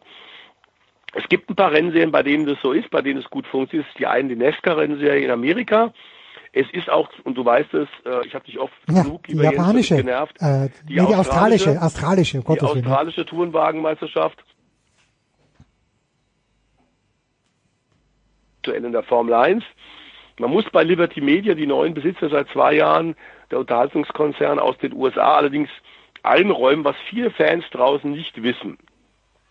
Als Bernie Ecclestone, der langjährige Zampano der Formel 1, abgesägt wurde, hat er natürlich dann kommen sehen, dass die Amerikaner jetzt ihn irgendwann äh, kassieren werden und ihn rausdrängen. Und dann hat er vorher noch mit vielen einzelnen Veranstaltern, mit vielen anderen Firmen lange Verträge gemacht, um Tretminen zu legen für die neuen Besitzer. Teilweise Verträge, die zehn Jahre laufen hm. und die juristisch eigentlich nicht anfechtbar sind. Das ist das aktuelle Problem dieser Dauerkrise, äh, was zurückgehende Zuschauerzahlen angeht und die mangelnde Spannung der Formel 1. Wir hatten immer Phasen, Jens, das wirst du in dem Buch von Stefan Ehlen, dem wirklich sehr empfehlenswerten Buch, auch nachlesen können. Und wir haben es ja auch noch vergegenwärtigt. Wir erinnern uns an die Zeit von Sebastian Vettel bei Red Bull, wo der nahezu jedes Rennen gewonnen hat. Er oder sein Red Bull-Teamkollege Mark Webber.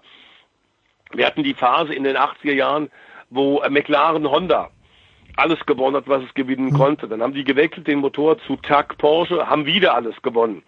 Und Alain Prost und Niki Lauda sind Platz 1 und 2 in der Weltmeisterschaft gewonnen, haben bis auf ein Rennen der Saison alle Grand Prix dominiert. Die Dominanz einer Marke, wie in diesem Jahr oder in den letzten Jahren die Silberpfeile von Mercedes, die gab es immer schon. Die Frage ist, wie viel Spannung bleibt dann noch?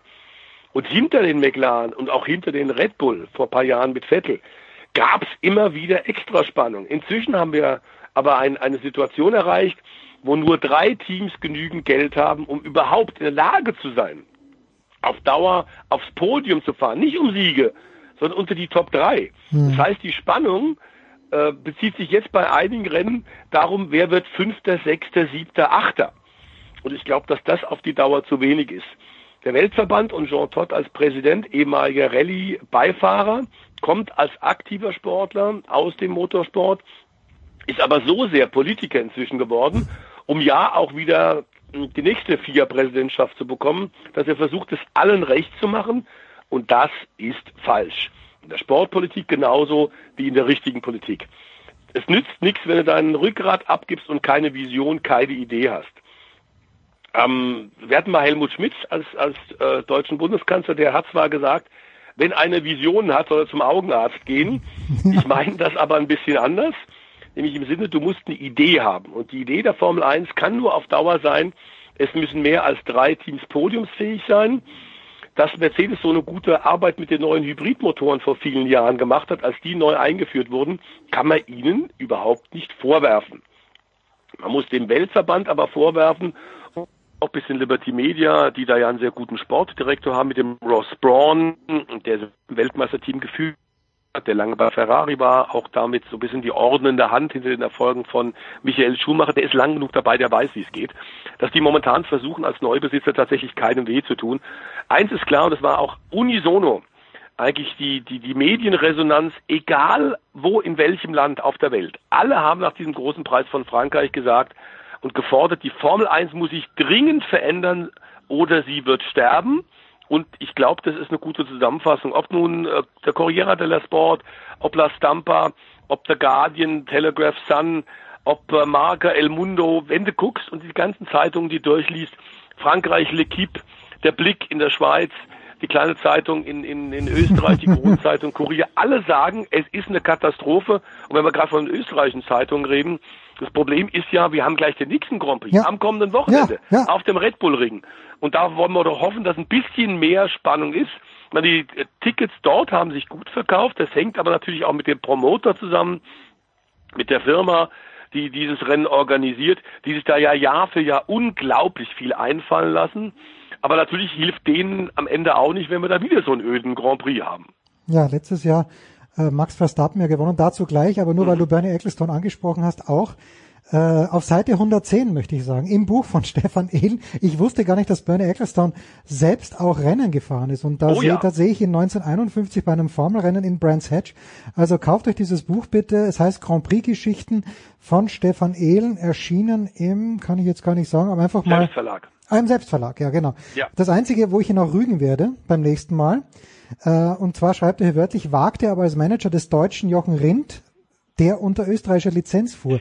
Ja, das mag schon aber. sein. Naja, gut, das mag schon sein. Aber Jochen Rindt ist nach allem, was ich weiß, als Fünfjähriger zu seiner Großmutter nach Graz gekommen und hat Ja. dann auch in seinem letzten äh, in seinem letzten Interview, das ich glaube zehn Minuten vor seinem tragischen und tödlichen Unfall geführt wurde, sehr sehr österreichisch gesprochen. Aber zurück zurück Na, nach er ist natürlich, also wie gesagt, es ist immer so, da, da gibt es eine klare Regel. Ähm, eigentlich fährst du für das Land, indem du bei dem nationalen Verband die Lizenz des Mhm. Rennfahrens erwirbst. Und er hat die österreichische Lizenz. Fakt ist aber natürlich, er ist in Deutschland geboren. Ja. Deswegen gab es da In die langen. Diskussionen hin und her. Aber er ist für Österreich gefahren und damit ist er äh, international gesehen, vom Weltverband gesehen, ein Österreicher. ein Beute-Österreicher mit Hugo Simon, wenn du dich erinnern kannst. Äh, Hugo, oh ja, Hu ja, genau. Hu Paul Schockemöhle, nein, aber Hugo Simon haben wir uns geholt. Und ich glaube sogar Thomas Frühmann, war der nicht auch äh, ein Deutscher? Bin mir nicht ganz glaube sicher. auch. Ich Ja, meine ja, ja. aber alle unter österreichischer Lizenz geräten. Hugo Simon auf Gladstone. Ah, das waren Ja. noch Zeiten. Das waren noch Zeiten. Klassiker. Äh, ich möchte deine Stimme schonen. Abschließende Frage, The Voice. äh, Wie groß sind die Chancen, dass Max Verstappen letztes Jahr, ich erinnere mich, dass die ganze Tribüne war orange und es hat mich Mhm. sehr gefreut, weil äh, der Verstappen ist ein cooler Typ. Aber natürlich, es müssen, glaube ich, 15 Dinge in seine Richtung fallen, dass ein Wiederholungssieg möglich ist, oder? Also wir wollen deinem Sohn ja das Wochenende nicht versauen. Nein, wollen wir lieber nicht. Jens, ist klar. Aber da muss schon in der Tat einiges zusammenkommen, sollte der, oder wenn, wenn er in der Lage sein sollte, den Vorjahressieg zu wiederholen. Äh, Im letzten Jahr gab es ja dann tatsächlich Zuverlässigkeitsprobleme, es gab auch Reifenschäden. Ähm, das sieht dieses Jahr nicht so aus. Mercedes ist so dominant und so überlegen, dass sogar beide, weil Thierry Bottas und Lewis Hamilton in der Schlussphase in Frankreich Tempo rausnehmen konnten und das Material schonen konnten. Also wir haben ein, ein Riesenproblem tatsächlich. Äh, wir müssen dringend eine Kostengrenze ähm, kriegen, die momentan ja angedacht ist, tatsächlich für 2021, aber die immer noch um Welten zu hoch ist. Wir müssen die Autos leichter machen, damit die dynamischer und schwerer zu fahren sein werden. Und wir müssen weg mit dem Reifeneiertanz. Ähm, wir müssen tatsächlich wieder Reifen haben, die schnell abbauen, äh, bei dem der Fahrer den Unterschied ausmacht, indem er zum Beispiel einen Reifenstreichler ist oder die zu aggressiv rannimmt äh, und dafür dann am Ende des Rennens zahlen muss. Ähm, diese Langweile äh, in der Formel 1 aktuell darf auf keinen Fall ein Dauerzustand sein. Und wenn wir Glück haben und ein bisschen die Daumen halten, lieber Jens, dann haben wir auf dem Red Bull Ring in der malerischen Idylle der Steiermark vor den, vor den Dachsteiner Tauern haben wir da äh, mal eine Ausnahme, einen Ausreißer. Wir würden es uns wünschen. Auf jeden Fall. Wer war, und das ist jetzt wirklich die allerletzte Frage, aber ich weiß, dass Alain Prost ein großer Reifenstreichler war. Ja. Gab's nach Prost, ja, gab's nach Prost auch noch jemand, wo man sagt, der hat gestreichelt wie ein Junge Oh oder? ja, ja, bitte. nach wie vor. Ähm, es sind nach wie vor auch jetzt im aktuellen Feld der Formel 1 Fahrer, die das besonders gut können, aber es ist momentan gar nicht gefordert. Dadurch, dass wir Alleinausrüster bei den Reifen Mhm. haben, und das macht durchaus Sinn, haben wir vor kurzem bei Ja, dir wir bei Sportradio, lieber Jens, auch drüber diskutiert. Wollen wir wieder einen Reifenkrieg haben? Da ist mehr Spannung drin, aber da geht dann Sicherheit flöten. Können wir es uns leisten, dass wir jetzt mehr Spannung fordern, aber mehrere schwere Unfälle haben? Nein, wollen wir auch nicht. Aber klar ist, ein paar Reifen mehr, die schneller abbauen, würde die Sache tatsächlich ein bisschen würzen. Und aktuell sind die Qualitäten eines Reifenstreichlers leider in der Formel 1 2019 gar nicht gefragt und nicht gefordert. Wir sind halt Stimmenstreichler und deswegen entlassen wir jetzt Stefan de Vois Heinrich auch. Wir werden uns das am Wochenende sehr genau anschauen, selbstverständlich in Spielberg äh, in der Nähe von Zeltweg in Österreich, also ungefähr eine Stunde aus jedem Knittelfeld. Knittelfeld. Ja, und äh, eine Stunde in etwa dort von dort wo entfernt, sehr schönes Deutsch, äh, wo ich geboren bin, nämlich im traurigen Volzberg. Sehr, sehr schön. Ich danke dir herzlich, mein lieber Stefan. Wir machen eine kurze Pause in der Big Show 412.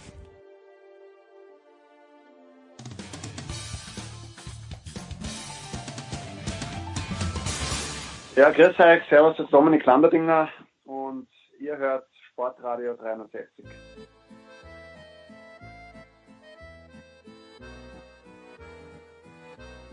Herrschaften, es geht weiter in der Big Show 412 und wir werden jetzt extrem winterlich. Freut mich sehr, wobei diese beiden Herren natürlich im Sommer genug zu tun wissen. Zum einen ist das ein Mann, der, wie ich gerade erfahre, überraschenderweise in München ist. Der fantastische und große Thomas Hahn. Servus Thomas, was treibst du hier?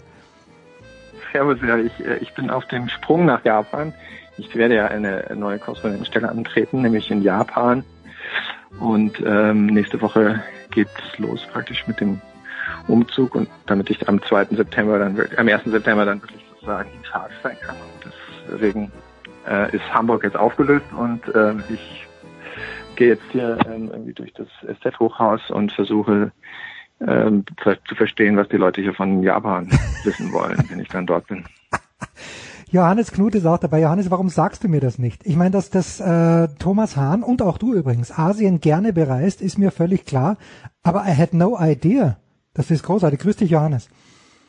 Ja, servus. Ja, das ist, äh, ist doch schön, dass, dass ähm, so ein Unternehmen hergibt, dass man ähm, sich da in alle Richtungen entwickeln kann und das wahrnehmen kann. Und das finde ich ja auch immer schon die große Stärke gewesen. Es war ja auch nicht ist ja auch eine lange Geschichte von ähm, ehemaligen Sportredakteuren, die sich dann in vielen anderen äh, Ressorts bei uns, ja. Ähm, ja, oder auch Holger Gerz, ähm, oder ähm, äh, Peter, Pedro Burkhardt, der jetzt ja mit Thomas in ähm, Hamburg lange war oder auch es jetzt immer noch sein wird. Also Boris das, das Boris Herrmann, der jetzt wieder zurückkommt, äh, also das ist ähm, äh, noch 20 andere vergessen. Also das ist eine schöne Tradition, die da fortgesetzt wird. Ja, Boris Herrmann wird in Deutschland gar nicht mehr leben können, weil keine fremden Tiere mehr bei ihm ein- und ausgehen, wie wir gelernt haben aus seiner, aus seinem Buch zwei vor ein paar Wochen. Thomas, äh, wir beide und der Johannes natürlich auch, aber du bist ja ein Mann der ersten Stunde bei Sportreiter 360 und ich meine, du warst der Erste, der überhaupt die Frage gestellt hat, brauchen wir Olympische Winterspiele überhaupt noch? Jetzt ist die Entscheidung Anfang der Woche bekannt gegeben worden. Es wird Cortina Tambezzo, aber eben nicht, sondern eigentlich Mailand.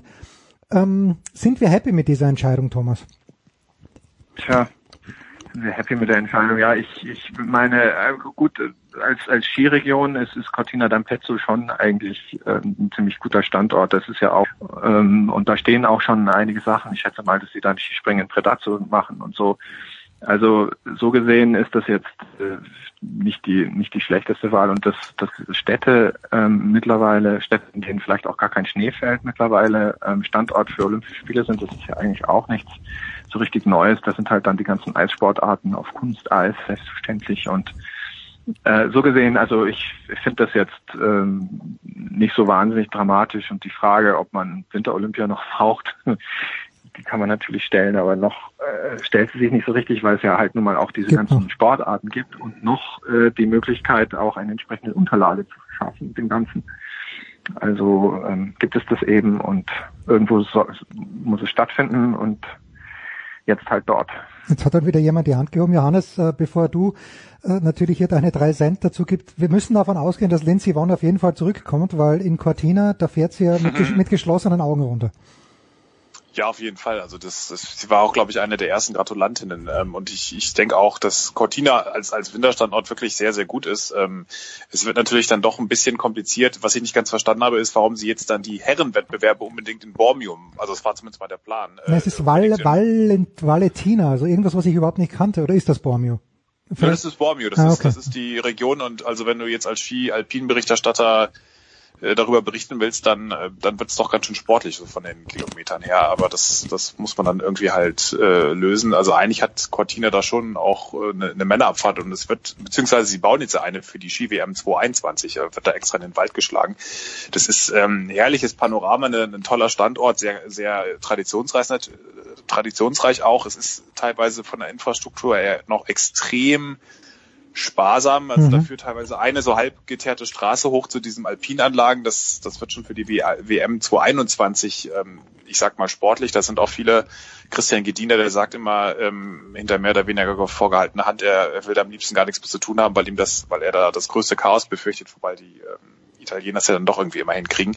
Also es, es wird auf jeden Fall eine Herausforderung. Ähm, es wird auch, weil das IOC ja so ein bisschen die Wahl hatte, vertrauen wir jetzt den staatlichen Finanzgarantien einer doch jetzt nicht furchtbar stabilen äh, Regierung oder ja. vertrauen wir den eher lockeren Garantien der, der schwedischen Wirtschaft? Das war äh, letztlich ähm, aus IOC-Sicht eigentlich wirklich sehr ungünstig, ähm, wenn man, wenn man ehrlich ist, was sie natürlich so nicht sagen würden. Aber ähm, es, ich sag mal, es, es hat auf jeden Fall Potenzial und was natürlich sehr wichtig war, ist, dass es jetzt in Europa Markt der Bewegung Europa nach dieser langen Südostasien-Tournee ähm, mit Peking, äh, was sicherlich auch kein alles andere ähm, als, als ein nachhaltiges, äh, billigeres ähm, äh, ähm, Olympi olympisches Experiment wird, ist das schon was, worauf die sehr hingesehen haben. Tja, das wäre wär so meine nächste Frage gewesen. Thomas, äh, Thomas Bach kann eigentlich ganz glücklich drüber sein, weil gut, die Winterspiele 2006, ich glaube, da warst du sogar noch, Thomas, oder warst du 2006 in Turin am Start?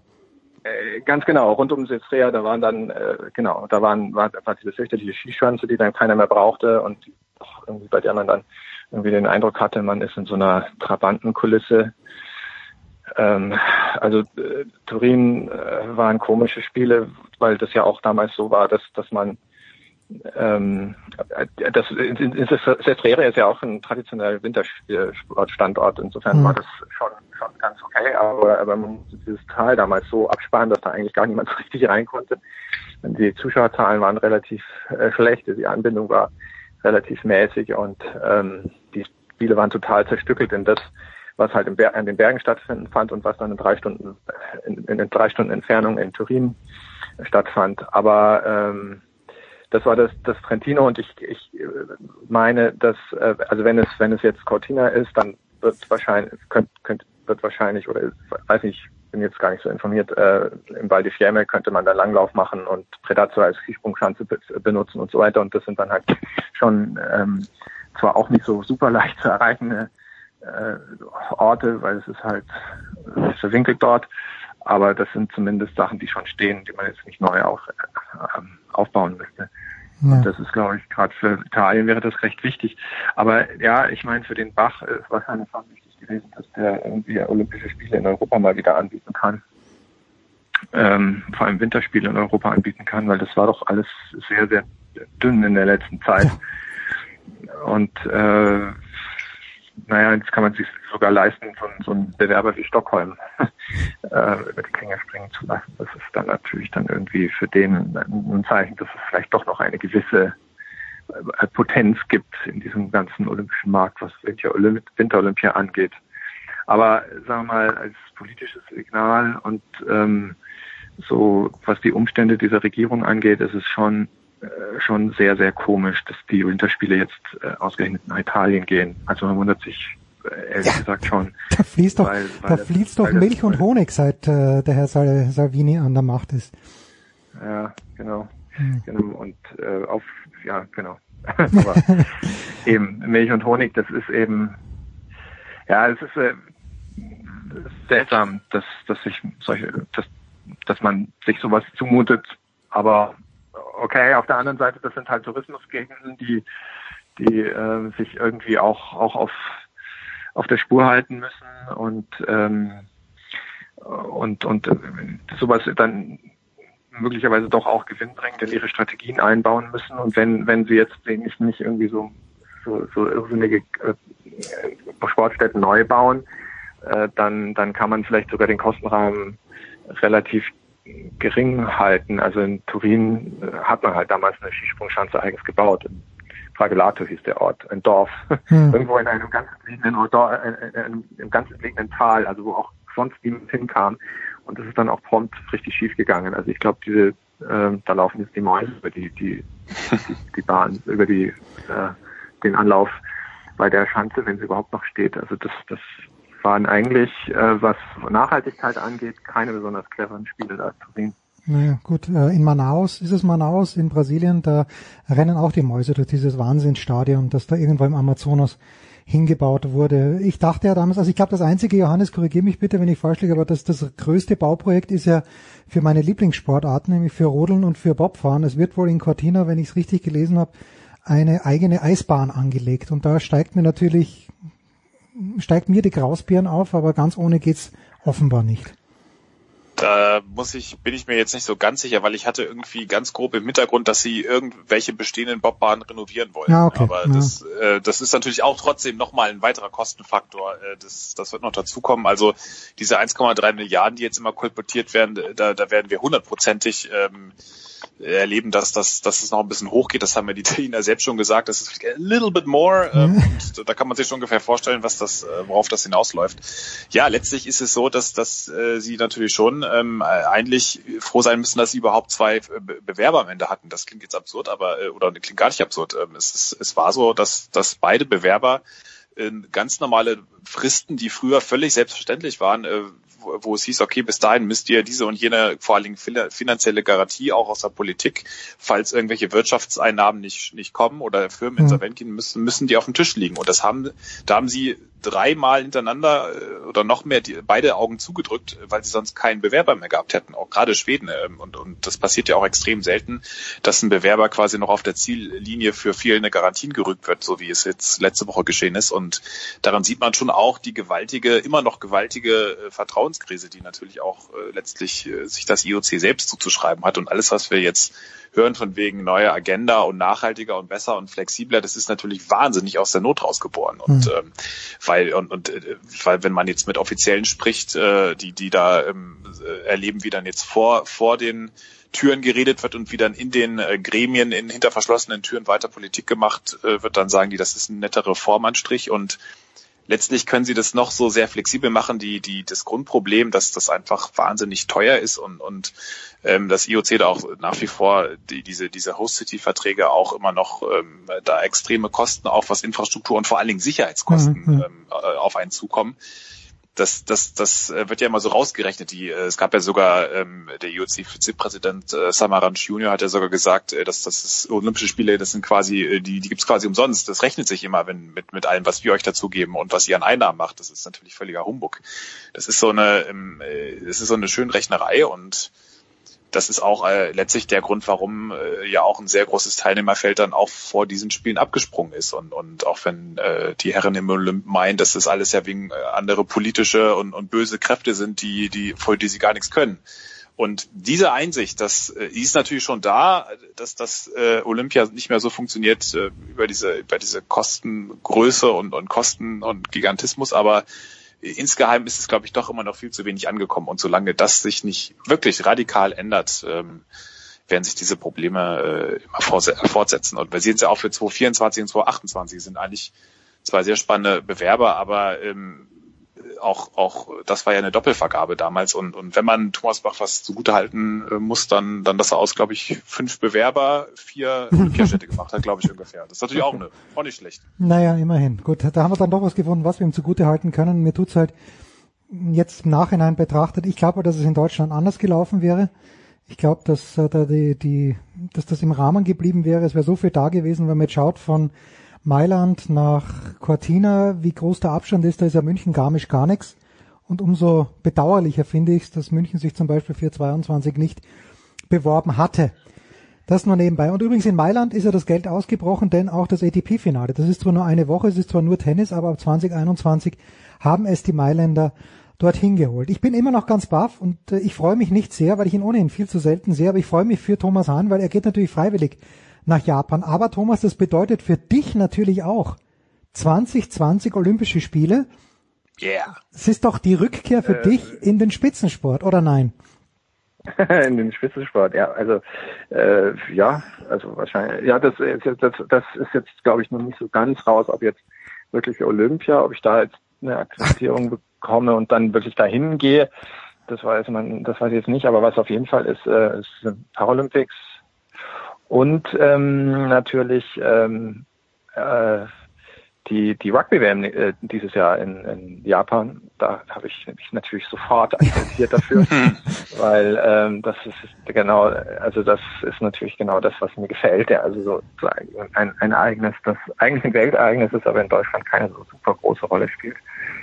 Ähm, das finde ich spannend und da gehe ich auf jeden Fall hin. Und es gibt natürlich schon also die, äh, also die, die Geschichte hin zu diesen Olympischen Spielen in Tokio, ähm, die kann ich jetzt natürlich begleiten und da freue ich mich natürlich schon ziemlich drauf. Das äh, war einer der, also sicherlich nicht der wichtigste Grund äh, zugegebenermaßen, aber das war so ein, so ein Pluspunkt für mich, dass ich mir gedacht habe, okay, das möchte ich mal fragen, ob ich das machen darf.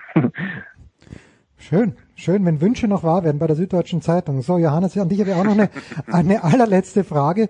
Äh, du hast ein Bild gepostet auf Twitter. Ich meine, es war Samstagabend und Philipp Flieger, äh, ein lieber Freund unseres kleinen Projektes, ja, der auch vor kurzem ein Buch geschrieben hat, das im Sommer rauskommt, hat dann, äh, glaube ich, dich oder die Welt gefragt, ob er heute noch 5000 Meter wird laufen dürfen. Hat denn Philipp Flieger, wo auch immer dieses Meeting war, am Wochenende noch Sport treiben dürfen?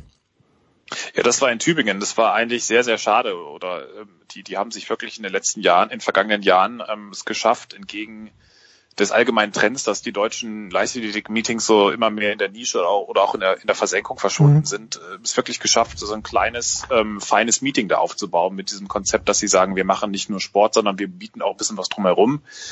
Äh, mit, mit äh, ihr, ihr Ansatz war Musik, dass sie erst einen DJ hatten. Jetzt wollten sie dieses Jahr, das war so ein bisschen das, das Ziel, sich da auch noch mal auf ein ganz neues Level zu heben, hatten sie wirklich ein eigenes Fest, so eine Konzertbühne auf dem Nebenplatz. Das war wirklich fast wie ein Festivalgelände, mhm. das direkt neben dem Stadion war. Das war ein großes sollte, ähm, äh, hat man so 5000, 6000 Zuschauer angepeilt. Das sind natürlich auch viele junge Leute sich da ähm, Baker mit dem Klangkarussell, das sind jetzt auch nicht die schlechtesten Acts, angucken und dann auch ein paar bei der Leichtathletik hängen bleiben. Das war ein Riesenaufwand und dann haben sie es leider tatsächlich geschafft oder das Wetter hat es geschafft, genau in dieses Zeitfenster 18, 19, 20 Uhr, für das dieses Meeting angesetzt war, wo, wo die wirklich auf ein Jahr lang hingearbeitet haben, da ein unfassbares Unwetter sich um Tübingen herum äh, abgeregnet hat und ähm, dann auch äh, letztlich das wirklich äh, buchstäblich ersoffen ist, dieses, dieses Meeting. Und äh, ja, ich glaube, sie hätten schon noch so ein paar Läufersachen ausrichten können. Das wären eigentlich super Bedingungen gewesen, zumal ja auch nicht mehr viele Langstreckenläufe in Europa äh, existieren, wo man dann auch mal so eine WM-Norm laufen kann. Das ist ja für die Läufer doch deutlich schwerer als zum Beispiel ein Speerwerfer, der jedes, äh, jeden dritten Tag gefühlt mhm. irgendwo ein Meeting hat. Und äh, das hätten sie machen können, aber ich glaube, das wäre dann, das wäre eine ziemliche Verlustrechnung geworden, weil dann wären nur noch ein paar hundert Zuschauer da gewesen und ähm, sie hätten, wären auf ganz schön vielen Kosten sitzen geblieben. Das, das war, glaube ich, auch schon so ein bisschen eine wirtschaftliche Entscheidung mit, dass sie das äh, abgesagt äh, haben oder absagen mussten, wobei dann auch die Stadt gesagt hat, da liegen irgendwelche Kabel im Wasser, das, das geht so nicht mehr. ja, sehr schade, weil es wirklich ein tolles, ähm, äh, ne, also es gibt nicht mehr so viele Menschen, die sich da wirklich dahinter klemmen und, und versuchen sowas, während dieser Sport ja auch leider immer ein bisschen mehr in der Nische verschwendet, da das, das zu revitalisieren. Jetzt hoffen wir mal, dass es nicht nächstes Jahr ähm, auch bei einem Fußball-EM-Wahnsinn, dass, dass sie das doch schaffen, ähm, da äh, auf den, auf den Bein zu halten. Und zwei Wochen geht's dann weiter mit Regensburg für mich. Ist, ja, das ist äh, dann noch ein bisschen Tour de France, aber also es geht jetzt doch, es sind jetzt doch ein paar Meetings noch ähm, da, wo es jetzt auch so richtig losgeht langsam. Tja, unvorsichtigerweise hat Johannes gesagt, dass er die nächsten Wochen sich auch beruflich mit Sport auseinandersetzt. Das heißt, wir werden ihn auch weiterhin quälen. Danke dir, Johannes. Danke dir, Thomas. Ihr beide seht euch Ende der Woche im Tower der Süddeutschen Zeitung. Wir machen in der Big Show 412 eine kurze Pause und plaudern dann weiter.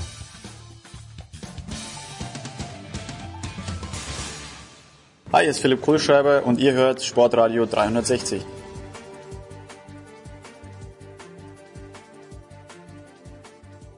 Ja, wir machen weiter in der Big Show 412 und wir tun dies mit, ich möchte sagen, ich weiß gar nicht, was ich, mit den Säulen, so wollte ich sagen, der German Football League. Das ist zum einen Nicolas Martin von GFL TV und Radio. Servus, Nicolas. Ich, äh, okay, das ist jetzt äh, schwer zu tragen, aber ja. Ja, Hallo? Du, du musst da nicht alleine tragen, denn von der Draft Day und auch von GFL TV und äh, Radio mit dabei Christian Schimmer. Servus, Christian. Wunderschönen guten Tag. Ich bin nur froh, dass Nikola etwas breitere Schultern hat als ich. Ja, aber nicht viel, Nick. Äh, lad ab, lad ab, lad ab. Komm. komm, komm, alles, alles auf Nikolas Schultern. Ich habe mal eine Frage, wenn ich so die beiden Tabellen anschaue, im Norden äh, Braunschweig ohne Minuspunkt und im Süden Schwäbisch Hall ohne Minuspunkt. Äh, es ist die Frage, die ich jedes Jahr stelle. Ich stelle sie dir, Christian. Ist es gut, dass wir sowas wie Dynasties haben oder ist es wie in der Formel 1 vielleicht nicht ganz so toll, weil es sehr vorhersehbar ist? Also prinzipiell ist es, ist es auf jeden Fall gut, wenn wir uns Richtung Playoffs unterhalten, dass es sowas wie Dynasties gibt, weil die letzten German Bowls, auch das Halbfinale zwischen Frankfurt und Braunschweig, das waren alles Knallerspiele, auch, auch äh, trotz Regen getränkt, die Partien zwischen Frankfurt und, Ber und Berlin. Die Top-Teams sind schon ein Stück weit weg im Süden, muss man ehrlicherweise sagen. Da werden die Haller jetzt vermutlich vehement widersprechen, aber ähm, die Wahrscheinlichkeit, dass sie den Süden gewinnen, war schon vor dem ersten Snap extrem hoch. Hm. Und äh, wir haben jetzt, ich glaube, das 42. Pflichtspiel, was sie jetzt in Serie gewonnen haben, hm. damit ähm, ja, ein, einsam ihre Runden drehen. Im, Im Norden würde ich sagen, ist es schon noch was anderes. Klar, wir hatten diese Dynastien in den äh, in den Jahren zuvor mit den mit den Adlern, mit mit den mit den mit den Hamburgern und jetzt eben in den letzten 10, 12 Jahren eben mit mit Braunschweig. Der Norden ist für mich noch deutlich offener, weil es eben da Kiel, mehrere Teams vergessen. Ne? Kiel, ja, Kiel, also als, genau, als ich ja. mich begonnen habe, oder als Nikola und Andreas das erste Mal waren, da waren die, die Hurricanes, also die Baltic Hurricanes, die waren da am Start und jetzt sind die nirgendwo. Drei Punkte lese ich hier. Ja, aber sie sind nicht so nicht so schlecht, wie wir alle befürchtet haben. Hm, okay. Ich glaube inklusive in, in Kiel selber. weil da doch ein gewaltiges Downsizing stattgefunden hat. Also prinzipiell finde ich das gut, wenn es Mannschaften mit Ambitionen gibt. Ähm, auf der anderen Seite hast du speziell im Süden natürlich eine, eine, eine, eine Balance, die, wo du halt sagst, der erste ist so weit weg vom Rest. Und ob wie weit der zweite Frankfurt dann wie von Stuttgart oder von Marburg weg ist, das, das muss man dann mal sehen. Ähm, ich ich finde, ich finde, ich tue mich immer schwer, Teams auszubremsen. So, mhm. Und ähm, es sollte Regelungen geben. Wir haben die A-Regelung mit den zwei Amerikanern. Die Regelung ist jetzt nicht mehr aufzuhalten. Ähm, dann gibt es ein paar Sachen über, über Wechsel, Wechselbedingungen, über die man reden kann. Aber prinzipiell soll man Teams, die gut sein wollen, nicht aufhalten. Das bringt den Football voran. Und jetzt am Wochenende haben wir eine auf, vielleicht eine aufstrebende Dynastie gesehen mit den Hildesheim Invaders, die Braunschweig geholt hätten. Okay, 35 zu 28 haben sie in Braunschweig verloren. Ich übergebe mich an Nicola und an Christian. Nicola, bitte take it away. Also die GFL stützt sich ja noch, aber deinen Magen bitte nicht, ja? Also äh, wenn du dich schon übergibst. Gerade noch. Aber ja. äh, Christian, ja, Hildesheim Braunschweig, 28, 35, die, die Braunschweiger gewinnen 35, 28, so rum das Heimspiel vor 5300 Zuschauer übrigens in diesem Derby, so packevoll, super Stimmung. Äh, ein Spiel, stopp, stopp, stopp. Ich muss, ich muss, muss mal eine Zwischenfrage. Entschuldige, dass ich jetzt wieder reingrätsche. Du sagst 5300 Zuschauer. Wie wichtig, äh, wie wichtig sind die Zuschauereinnahmen für ein GFL-Team? Können die komplett ohne kalkulieren oder braucht jemand wie Braunschweig, sag mal, 3000 im Schnitt? Braunschweig, Braunschweig braucht die Einnahmen. Der braucht also, äh, Allein schon, weil sie dadurch, dass sie in diesem Stadion spielen, hohe Stadionkosten haben, verglichen mit anderen. Mhm. Und die müssen sie irgendwie wieder reinkriegen. Also von daher, ich, also ich weiß nicht, wie es jetzt ist. Es, es gab mal Zeiten, äh, gerade zu Beginn des Jahrtausends, da hieß es, dass Braunschweig und wahrscheinlich auch mit einfach mit acht Heimspielen geplant hat damals, also sechs regulär plus zwei Playoffs, also Viertelfinale, Halbfinale war quasi schon im Militar mit drin, damit sie über die Runden kommen. Wie es jetzt ist, keine Ahnung. Ich glaube trotzdem, wenn 5000 statt 3000 sind, dann tut das auch der Braunschweiger Kasse gut. Und schon bin ich wieder weg. Also 5300 Christian, äh, die ein Spiel gesehen haben. Ja, wie charakterisieren wir das? Am Ende sind sieben Punkte, weil die, die Invaders mit einem letzten Play noch scoren.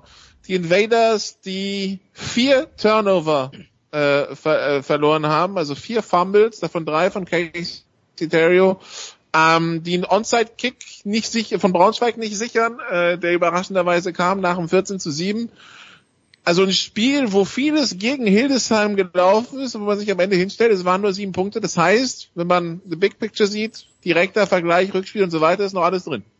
Ist es, auf jeden Fall. Es war ein nickeliges Spiel, ähm, allerdings mit erstaunlich, also ich habe mit deutlich mehr 15 gerechnet, als dann ausgesprochen sind. Das berühmte Fingerspitzengefühl, das hatte die Ref Crew da, glaube ich, ziemlich, ziemlich, ziemlich gut in dem Spiel. Ähm, ja, Braunschweig mit erstaunlich viel Offense ähm, hätte ich eigentlich so nicht zwingend mitgerechnet, wenn auch mitunter auf komischen Wegen. Und defensiv haben sie sehr viel richtig gemacht. In Hildesheim bei, bei den Anzahl von Punkten zu halten, ist, ist eine gute Leistung. Dresden hatte das in der Vorwoche schon bewiesen, dass es geht. Die Erkenntnis für mich aus dem Spiel ist, Nikola, ich weiß nicht, wie es dir gegangen ist, wir haben drei Teams, die im Norden weitestgehend auf Augenhöhe sind. Im, ganz oben. Und das, da gehört Dresden für mich dazu und eben die beiden Teams, von denen kann jeder noch Norstenmeister werden. Für die Monarchs wird es jetzt zugegebenermaßen schwierig, weil die eben schon zwei Niederlagen haben gegen diese anderen beiden Teams, aber die Rückspiele stehen noch aus. Und das waren ja jeweils sehr, sehr knappe Niederlagen, also die können durchaus auch noch Nordmeister werden, haben jetzt Köln am Wochenende relativ klar vom Platz gefegt. Also, das ist für mich die Erkenntnis dieses Spiels. Ich hätte eigentlich gedacht, dass Hildesheim eine Nasenlänge vorne ist, das war jetzt aber spielerisch so nicht, nicht zwingend zu sehen. Ja, wobei ich bei Hildesheim wieder das Gefühl hatte, dass, also wenn ich, ich, ich sehe ein Spiel und denke mir, hm, das muss besser gehen und dann schaue ich mir die Statistiken an und sehe halt Casey Theo wieder nah an 75% Completion, äh, über 300 Yards und so weiter. Und gut, die vier, die vier Turnover sind unentschuldbar, aber das, das, das war wieder eine dominante Leistung eigentlich von der Hildesheimer Offense, ja. Die machen halt trotzdem nur 28 Punkte, weil sie halt die Chancen wegschmeißen, aber ansonsten, das ist schon gut, was sie haben. Das war jetzt mal ein Spitzenspiel, das waren zwei am Stück, ein Test. Das erste haben sie zu Hause noch gedreht, das dritte, das zweite auswärts verloren. Aber ähm, also es, es scheint zu funktionieren und äh, die, die Rückrunde wird es nochmal spannend machen. Ja, Dresden, also das Problem, was, was jetzt kommt, ist, wir haben fünf Wochen Sommerpause für viele Teams, also zum Beispiel für Hildesheim und Braunschweig. Die spielen jetzt nicht mehr bis zum 27. Juni.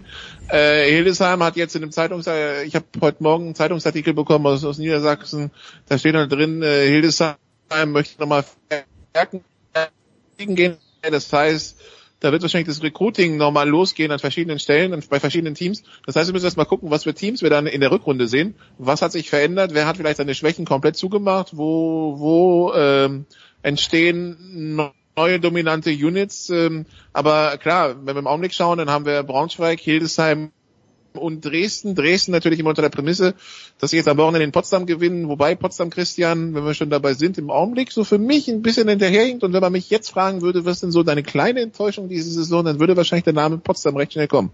Kein Tor. Ja. ja. Es ist ja noch nicht so viel passiert. Sie haben ja sechs Spiele. Ja, aber also das ist eigentlich eine Mannschaft, von der ich davon ausgegangen bin, dass die um den um die Nordmeisterschaften gegebenenfalls um German Bowl mitspielen kann. Und äh, Gut, sie haben Verletzungsprobleme beziehungsweise Abwanderungsprobleme auf Quarterback gehabt. Dann haben sie, dann haben sie Hansen und Zimmermann in die, in die CFL verloren, was mit Sicherheit auch bitter ist. Äh, Boadu ist jetzt äh, auch nicht mehr in, in Potsdam, hat glaube ich nicht ein einziges Spiel für die gemacht. Und das sind dann schon, das sind dann schon Verluste, die, die wehtun, dass sie mit ihrer, äh, mit ihrer Offen, Offense so wenig zustande bringen, hat mich dann schon überrascht. Immerhin haben sie sich jetzt am Wochenende gewehrt und aus dem 028 noch einen Unentschieden in Kiel gemacht. Aber das war mit Sicherheit vor der Saison nicht der Anspruch der Potsdamer. Deswegen für mich stehen die, die drei vorne über dem Rest und dann sehe ich per se einen Dreikampf zwischen den, den Royals, den, den Rebels und den Crocs um diesen vierten Platz, wobei ich per se die Kölner am, am, am stärksten an und für sich sehe, wenn da alle gesund sind. Ähm? Also, hm? Wenn? Ja, was bei Köln ja nie der Fall ist. So, das ist halt mit die Mannschaft, die, die am meisten gebeutelt von Verletzungen. Ähm, wenn die gesund sind, dann wird ihm wehtun können, inklusive Dresden, Braunschweig und, äh, und Hildesheim. Das, das glaube ich schon. Ob sie die schlagen können, weiß ich nicht.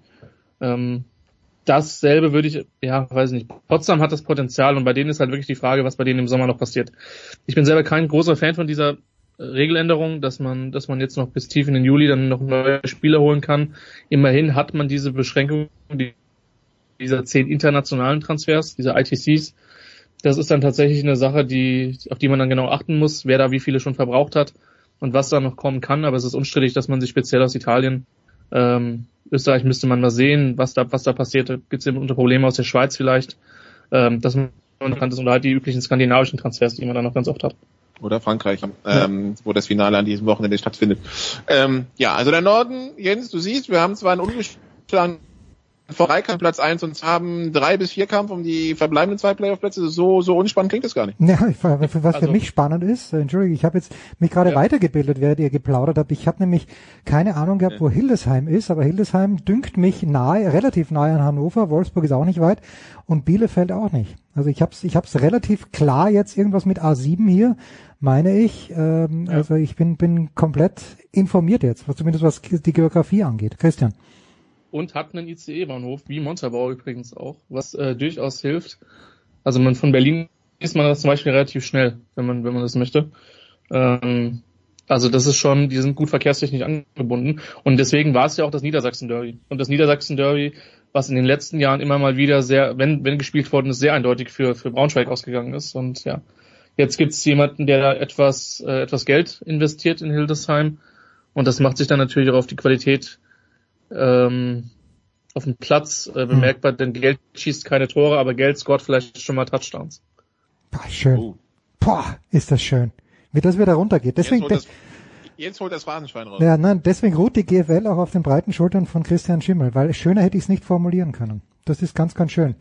Ein Wort noch zu den, den Cowboys vielleicht. Ihr wisst ja, ich, ich habe geschaut, jetzt im Dante-Stadion geht's glaube ich erst wieder am 13. Juli rund, wenn ich es richtig gesehen habe. Äh, 13. Juli, das ist genau der Nachmittag des äh, Wimbledon Damenfinales.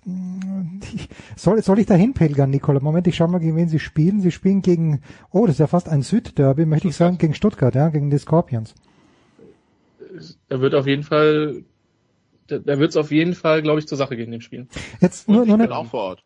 Du bist auch vor Ort. Na dann, dann äh, notiere ich mir das mal so halbrot. Die Frage, die ich jetzt habe, wenn ihr sagt, Christian, es gibt jetzt, da spielen Mannschaften teilweise vier Wochen nicht und dann sehe ich aber, dass Stuttgart am 30.06., gut, das sind zwei Wochen vorher, aber Stuttgart spielt dann zweimal hintereinander und Hildesheim spielt jetzt ewig lang nicht. Gibt es irgendeinen bestimmten Grund oder hat der, hat der Spielplaner weiß ich nicht, was genommen, aber was ist Nikolai, der Grund? Leute, das doch kurz, das kriegst du, glaube ich, gerade jetzt in der Kürze der Zeit besser hin. Ähm, also A, es gibt einen Nachholtermin am 6. Juli, der ist okay. sowieso schon, schon, geblo schon geblockt gewesen. Hätte es jetzt nicht so diese Affenhitze gegeben, sondern Unwetter. Wir haben da ein, zwei Plätze in der Liga, die, die relativ schnell mhm. dann äh, gesperrt werden oder wenn wir Kirchdorf nehmen, dann einfach Teil des Inns werden. Ähm, von, von daher, das, das ist, der ist dafür geblockt und dann im Sommer, das hat unter anderem auch damit zu tun, also A, die, die Sommerpause ist ein bisschen gewollt. Es hat auch damit zu tun, dass, äh, dass teilweise Plätze gesperrt werden im Sommer, gerade in den Sommerferien. Äh, das heißt, die Teams können da nicht immer rauf. Also das hat eine, eine Vielfalt von Gründen und wir dürfen nicht vergessen, es ist Amateursport. Das heißt, also dieses Jahr kommt das den Spielern mal ganz entgelegen. Die können auch mal mit ihrer Familie im Sommer im Urlaub fahren, was sonst nicht immer möglich ist. Also es hat positive und negative Seiten. Die positive Seite ist, es erlaubt den Spielern mal wieder gesund zu werden und wir haben dann vielleicht auch komplettere Teams in der Rückrunde. Es erlaubt den Spielern sowas wie ein persönliches Leben in diesem Sommer zu haben. Negativer Punkt ist halt, äh, es könnte das eine oder andere Team komplett aus dem Rhythmus bringen. Äh, ja, und es gibt halt die Teams, die, die, die weiterspielen müssen. Es gab, es gibt nur drei Spiele dann am 13. und 20. Juli. Ähm, Stuttgart gegen München, Ingolstadt gegen Allgäu und am 20. Juli dann Kirchdorf gegen Marburg. Äh, ja, das ist, das ist dann halt so. Ähm, wir kriegen es leider nicht hin, dass wir einen Spielplan haben und wir sagen, wir haben jedes Wochenende acht Spiele ja. und das dann 14 Wochenenden durch. Das, das ist in Deutschland mit den, mit den Sportplätzen nicht möglich.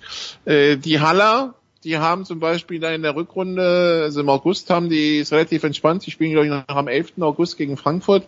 Da haben sie eine Woche frei, dann spielen sie zweimal gegen gegen Kempten und nochmal eine Woche und nochmal ein, zwei Wochen frei und dann geht's in die Playoffs. Das heißt, die haben im Grunde genommen fünf Wochen Zeit, sich auf ihren Nordgegner vorzubereiten.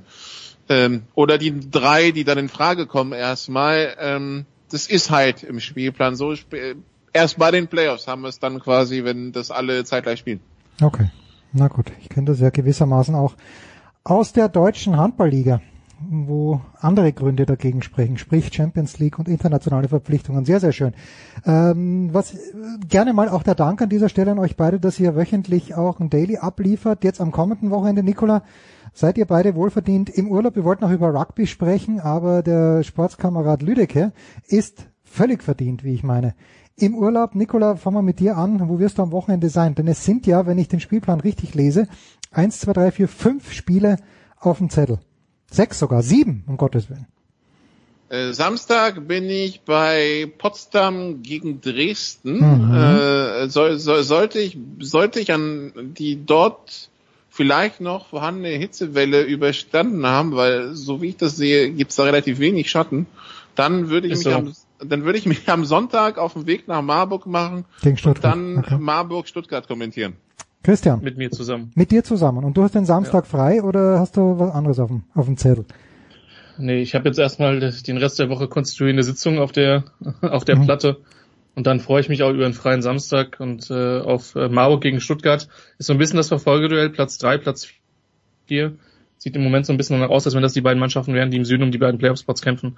Wichtige Partie, von daher da freue ich mich dann drauf, das dann mit dem Kollegen Nikola entsprechend machen zu dürfen. Samstags bereitest du bitte die Eisbeutel vor, die ich dann am Sonntag wahrscheinlich brauchen werde. Keine Chance, dass die bis Marburg halten, du. Das ist äh, Mar der Mar ich weiß nicht, wer schon mal in Marburg war. Das ist eine tolle Stadt, aber es halt so ein bisschen Kesselklima. Das heißt, die Luft, die heiße Luft zieht nicht wirklich ab, weil es so ein bisschen in einem Tal liegt und, und drumherum alles höher liegt. Und das ist dann bei einer entsprechenden Wärme nicht besonders geil. Für uns ist es noch gut, wir, wir sind überdacht und drinnen. Für die Spieler wird das, glaube ich, eine ziemliche Tortur, denn da gibt's keinerlei Schatten. Tja, und für Nikola reicht da nicht der eine Eisbeutel, sondern er braucht solche Eishandtücher, wie sie die Tennisspieler bei den US Open oder bei den Australian Open sich um den Nacken legen. Danke euch beiden. Wir machen eine kurze Pause. Aus einer Eiswanne. Ja, das ist auch schön, ja. Ah, das, äh, wobei, ich weiß nicht, ob das, äh, naja, ob das ungefähr unge unangenehm, es ist ein bisschen unangenehm wahrscheinlich, aber wenn man dann mal drin sitzt, dann passt es einigermaßen. Danke Nikola, danke Christian. Wir machen eine ganz kurze Pause in der Big Show 412 dann sind wir schon wieder da.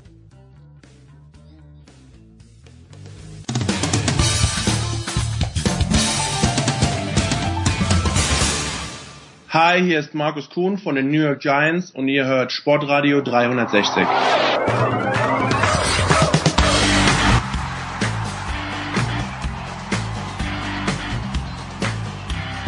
Und es geht weiter in der Big Show 412. Wir gehen über den großen Teich ein kleines bisschen, denn diesseits des großen Teichs ist der fantastische Franz Büchner. Servus Franz. Hallo. Und äh, auf der anderen Seite, und das ist die große Freude, weil Heiko hat zum Beispiel ein Video der Detroit Red Wings schon geteilt und darüber, darum geht's gleich. Heiko Olderb. Servus Heiko. Hallo. Heiko, du hast angeregt und natürlich bin ich, you follow, I, na, you lead, I follow, so rum ist richtig. Moritz Seider ist gedraftet worden, ein sehr junger Kerl. Warum ist das aus deiner Sicht jetzt was Besonderes? Oh, ich finde, äh, da Deutschland ja nach wie vor keine mega Eishockey-Nation ist, ist es immer was Tolles, wenn ein Deutscher in der ersten Runde, in, in der ersten Runde gedraftet wird. Ähm, es gibt ja immerhin sieben Runden bei der bei der NHL Draft und ähm, wenn da einer gleich ähm, unter den ersten 31 weggeht, dann ist das mehr als beachtenswert. Äh, das war am Freitag und Sonntag war ja der der Draft, sagt man der Draft, die Draft, ich bin mir nach, nach wie vor nicht sicher. Ich würde ähm, immer der sagen, aber es ja. gibt auch Leute, die die sagen, die Ziehung, was weiß ich. Ja, genau. Äh, ich, es gab am Freitag, nee, am Donnerstag, tags zuvor gab es ja äh, den NBA-Draft. Da war ja mit Joshua Obisi, ich glaube, hoffe ich spreche ihn richtig aus, war auch die Hoffnung, dass er vielleicht in der zweiten Runde gedraftet wurde. Er ist leer ausgegangen, aber in der NBA gibt's halt nur zwei Runden. Und äh, bei Moritz Seider kommt das jetzt nicht überraschend, dass er in der ersten Runde gezogen wurde. Viele haben gesagt, nee, der ist auf jeden Fall ein potenzieller First-Round-Pick, aber selbst die Experten, die haben ihn hier so an 10 bis 15 irgendwo eingeordnet. Und das war wirklich überraschend, als er dann als ähm, Steve Eiserman, der neue Manager der, der Detroit Red Wings, dann da in Vancouver auf der Bühne stand und mit mal an sechster Stelle waren die Red Wings dran und dann sagte Moritz Seider. Mhm. Ähm, Seider ist der erste deutsche Verteidiger, der in der ersten Runde gedraftet wurde. Und äh, also wir hatten schon mit Olaf Kölzig einen Torwart und wir hatten mit, ähm, ich hoffe, ich äh, krieg sie alle, mit äh, Marco Sturm, Marcel Gottsch, Leon Dreiseitel und Dominik Bock auch schon vier Stürmer. Andere würden sagen, nee, es gab ja noch Danny Heatley und so. Also ich find, bin nie einer, der da irgendwelche Kanadier mit reinzählt, die zufällig in Deutschland geboren wurden. Für mich sind das immer, ich zähle nur die Deutschen auf, oder wie sie hier sagen, und wie es mich immer nervt, diese German-born Player, da, da kann ich mich so drüber aufregen. Also ein Christian Ehrhoff, ein Leon Dreiseitel, ein Tobias Rieder sind hier immer German-born Players. Da sage ich mir, was ist der Unterschied zu einem German, von einem German-born Player zu einem German? Ich habe noch nie den Namen Conor McDavid, the Canadian-born, ja. or Austin Matthews, the American-born Player gehört. Nee, das sind, äh, sind American or Canadians. Also, naja. Und das ganz Besondere bei Moritz Seider ist, also finde ich, vielleicht ist das auch nur, weil ich so das bisschen das ostdeutsche, die ostdeutsche Brille noch manchmal aufhabe ähm, weiß nicht, ob das gut ist oder schlecht ist, aber es ist auf jeden Fall etwas Besonderes, dass Moritz Seider halt der erste Spieler ist, ähm, der jetzt in die, äh, in der gedraftet wurde in der NHL, der aus den fünf neuen Bundesländern kommt. Der ist natürlich erst gerade 18. Er ist äh, 2001 geboren, also er ist äh, nicht mehr in der DDR geboren, wie ein Toni Kroos beispielsweise, aber er ist in, in er ist auch in Zell sogar geboren. Zell am See, meine ich, heißt das Ding. Äh, aber er ist in Erfurt aufgewachsen und hat in Erfurt das Spiel, das äh, Eishockeyspielen gelernt beim EHC Erfurt und ist dann mit 14 äh, in die Nachwuchsabteilung der Adler Mannheim gegangen, wo unter anderem ja auch schon Leon Dreiseitel und Dominik Kahun ganz wichtige Jugendjahre verbracht haben. Ja, Franz, da, da schließen wir gleich an. Und er hat, wenn ich es richtig gesehen habe, bei der Weltmeisterschaft auch für Deutschland gespielt. Ist das normal? Also in, in der NBA ja, okay, 18 nach einem Jahr College One and Done. Ist das normal auch im Eishockey, dass man so früh gedraftet wird? Mittlerweile schon tatsächlich. Also gerade in den letzten Jahren hat sich das schon in die Richtung entwickelt, dass die Spieler immer jünger und jünger geworden sind, aber ähm, und tatsächlich ja auch durchaus in der Lage sind, auch in dem Alter schon mit, mitzuspielen, zumindest die absoluten äh, Top Prospects. Ähm, von daher ist das äh, tatsächlich gar nicht mehr so so ungewöhnlich. Ähm, zumindest, äh, sagen wir mal, für den generellen Überblick. Für den deutschen Spieler ist es äh, durchaus was Besonderes. Äh, Heiko hat es ja gerade schon dargelegt, nicht nur aufgrund der Position, jetzt auch äh, aufgrund des Alters, aber wenn man so hoch gedraftet wird, hat man, denke ich, alle Chancen, ähm, dann auch schon nächste Saison da entsprechend anzugreifen, sonst würde man eben nicht so hoch ausgewählt werden. Ähm, und äh, so eine Erfahrung, wie er sie jetzt halt in der letzten Saison sammeln konnte, sei es nun in der DEL mit, mit den Mannheimern oder sei es eben danach bei der Weltmeisterschaft, das hat dann natürlich auch nochmal auch noch mal eine Rolle gespielt und das hat ihm natürlich auch extrem weitergeholfen. Ich muss mal sagen, ich habe ja auch Moritz Seider beobachten können bei der Weltmeisterschaft mhm. und ich, das hat mir noch mal, auch nochmal ein bisschen die Augen geöffnet. Ich habe den natürlich schon während der letzten Saison beobachten können für, für die Adler, war da aber eben auch teilweise verletzt Ähm, aber bei der Weltmeisterschaft ähm, brutal stark, hätte ich so gar nicht gedacht, dass er auf, äh, auf dem internationalen Niveau einfach so ja, unbeeindruckt, kann man sagen, äh, da auftritt. Ähm, hat, hat zwei Tore gemacht, so abgeklärt in den meisten Situationen gespielt. Ähm, das hat sicherlich auch nochmal geholfen, denn äh, der, sein neuer Coach, Jeff Blashill, der war ja da auch mit dabei als Head Coach der USA. Der hatte also da auch einen ganz guten Eindruck gewinnen können, quasi von, von Seider und das äh, auch nochmal weiterreichen können, diese, diese Eindrücke und die Informationen. Also das war schon echt eine, starke Performance und ähm, allein das ähm, lässt, lässt äh, hoffen, dass er tatsächlich auch in der Lage ist, schon in der nächsten Saison in der NHL zu spielen.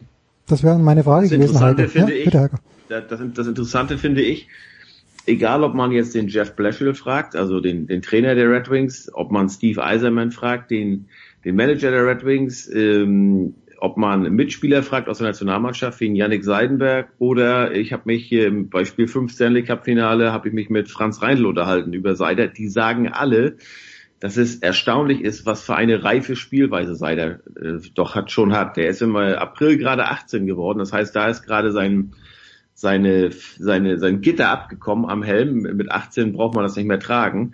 Äh, und trotzdem spielt er schon so erfahren. Der sieht also, der panikt nicht, wenn ein Spieler auf ihn zukommt, sondern der spielt trotzdem, der haut den Puck nicht einfach weg, sondern der spielt trotzdem, äh, versucht den äh, überlegten Pass zu spielen, damit er auch beim beim Nebenmann ankommt oder beim Teamkollegen. Und äh, was noch auffällt natürlich ist, also er ist mit seinem, man sagt immer hier in Amerika äh, oder hier nur in, äh, in Nordamerika, you can't, äh, you, also du kannst einem Spieler vieles antrainieren, aber you can't, äh, you can't train the frame. Sprich, die Statur, die bringst du mit, Mhm. da, da kannst du nichts machen. Und Moritz ist 18, der ist aber ich meine, er ist 1,92 und wiegt schon 94 Kilogramm. Er ist von den Maßen her der größte und der schwerste Spieler gewesen des gesamten Drafts. Und Detroit, die wollten halt einen, einen, äh, einen, einen Abwehrspieler haben und äh, Moritz war, er ist halt der erste nicht, nee, Entschuldigung, äh, äh, Capo Kakor, der Finne an zweiter Stelle, war halt auch noch ein Europäer, aber die anderen, die vor ihm gedraftet wurden, waren halt zwei Amerikaner und zwei Kanadier und er ist der, der zweite Verteidiger, der gedraftet wurde. Und äh, Steve Eiserman hat gesagt, also, oder vielleicht erklärt das auch so ein bisschen das hohe Ranking, weil wie gesagt, als er gezogen wurde, ich weiß nicht, wer die Videos gesehen hat, in der Halle war ein Raunen. Die äh, Le Leute bei NBC Sportsnet hier, die haben alle, alle, da war erstmal Ruhe und dann wurde versucht zu erklären, aha, okay, jetzt ist, Achtung, Moritz Cedar, da kommt schon wieder das Problem auf ihn zu. Er ist ja nicht Seider, er ist Moritz Cedar. Für Bob McKenzie war er zum Beispiel Mo Mo Moritz Cedar, die Aussprache. Und Seider selbst hat ja, der war ja überrascht. Ich meine, der hat sich die Hände vors Gesicht gehalten, der hat erstmal ganz tief durchge, durchge äh, äh, der hat äh, also ganz tief durchgeatmet, dann danach gleich mit den Händen so ein bisschen gewedelt, so so wow. Ähm, und dann hat Steve Eiserman erklärt, okay, wir waren an sechster Stelle dran, wir wollten ihn haben und wir, unser nächster Pick wäre Nummer 35 gewesen, also in der Mhm. zweiten Runde erst. Und wir wussten, da wäre er garantiert weg gewesen. Also und es, ge- deshalb mussten wir, wenn, wenn Detroit an zwölfter Stelle dran gewesen wäre, hätten sie Seider vielleicht an zwölfter Stelle genommen. Aber die waren nun mal an sechster Stelle dran. Und deshalb heißt es, hieß es halt, okay, wir wissen, wir müssen ihn mit unserem ersten Pick nehmen. Das ist vielleicht sogar, das würden die nie so sagen, vielleicht für uns sogar ein bisschen zu hoch. Aber wir wollten diesen Mann unbedingt und deshalb mussten wir ihn an sechs nehmen, weil an 35 wäre er weg gewesen. Jetzt wissen wir von Max Kepler aus der MLB, Franz, der ist rübergegangen und ähm, hat sich jetzt festgespielt und hat auch einen schönen Vertrag bekommen vor Beginn dieser Saison. Also ich glaube, wenn ich es richtig auf dem Zettel habe, äh, waren es ungefähr, also circa fünf Jahre und circa 35 Millionen Dollar. Wie sicher ist denn dass äh, die, die ganze Geschichte jetzt schon für Moritz Seider, du sagst, er war letzte Saison schon verletzt. Wie viel Kohle kriegt er A jetzt schon, weiß man das? Und B, wie viele Jahre hat denn Detroit Kontrolle über den Spieler oder generell eine, ein Team Kontrolle über einen jungen Spieler? Also er geht jetzt erstmal ins Development Camp von den Red Wings, ähm, um sich da eben auch nochmal so ein bisschen zu präsentieren und wird Hm. dann sehr wahrscheinlich diesen Entry-Level-Deal äh, unterschreiben, der immer über drei Jahre läuft. Ähm, und die genauen Zahlen, die kann Heiko bestimmt jetzt sofort äh, einschießen. Äh, die kann ich dir jetzt gerade so aus dem Kopf gerade nicht sagen. Ähm, aber die sind, sage ich jetzt mal, für NHL-Verhältnisse, für diesen Profisport in Nordamerika noch relativ überschaubar, äh, diese Summen, ähm, gerade halt im Vergleich zu absoluten Megastars, ähm, was das halt für die Teams von der Planung her natürlich gerade mit den jungen Spielern am Anfang noch ein bisschen einfacher macht, ähm, natürlich dann die Gefahr ist, sobald dieser Entry-Level-Deal mal ausläuft und die äh, Spieler mit ho hoch dotierten Verträgen ausgestattet werden müssen, dass sich dann häufiger mal so Roster-Probleme entwickeln. Ähm, siehe zum Beispiel jetzt gerade bei Toronto. Denn die müssen schauen, dass sie irgendwie ihre Matthews und Manas und so weiter da irgendwie jetzt unter, unter Vertrag bekommen. Mhm. Und ähm, da sieht man jetzt, da wird schon am Kader rumgeschraubt.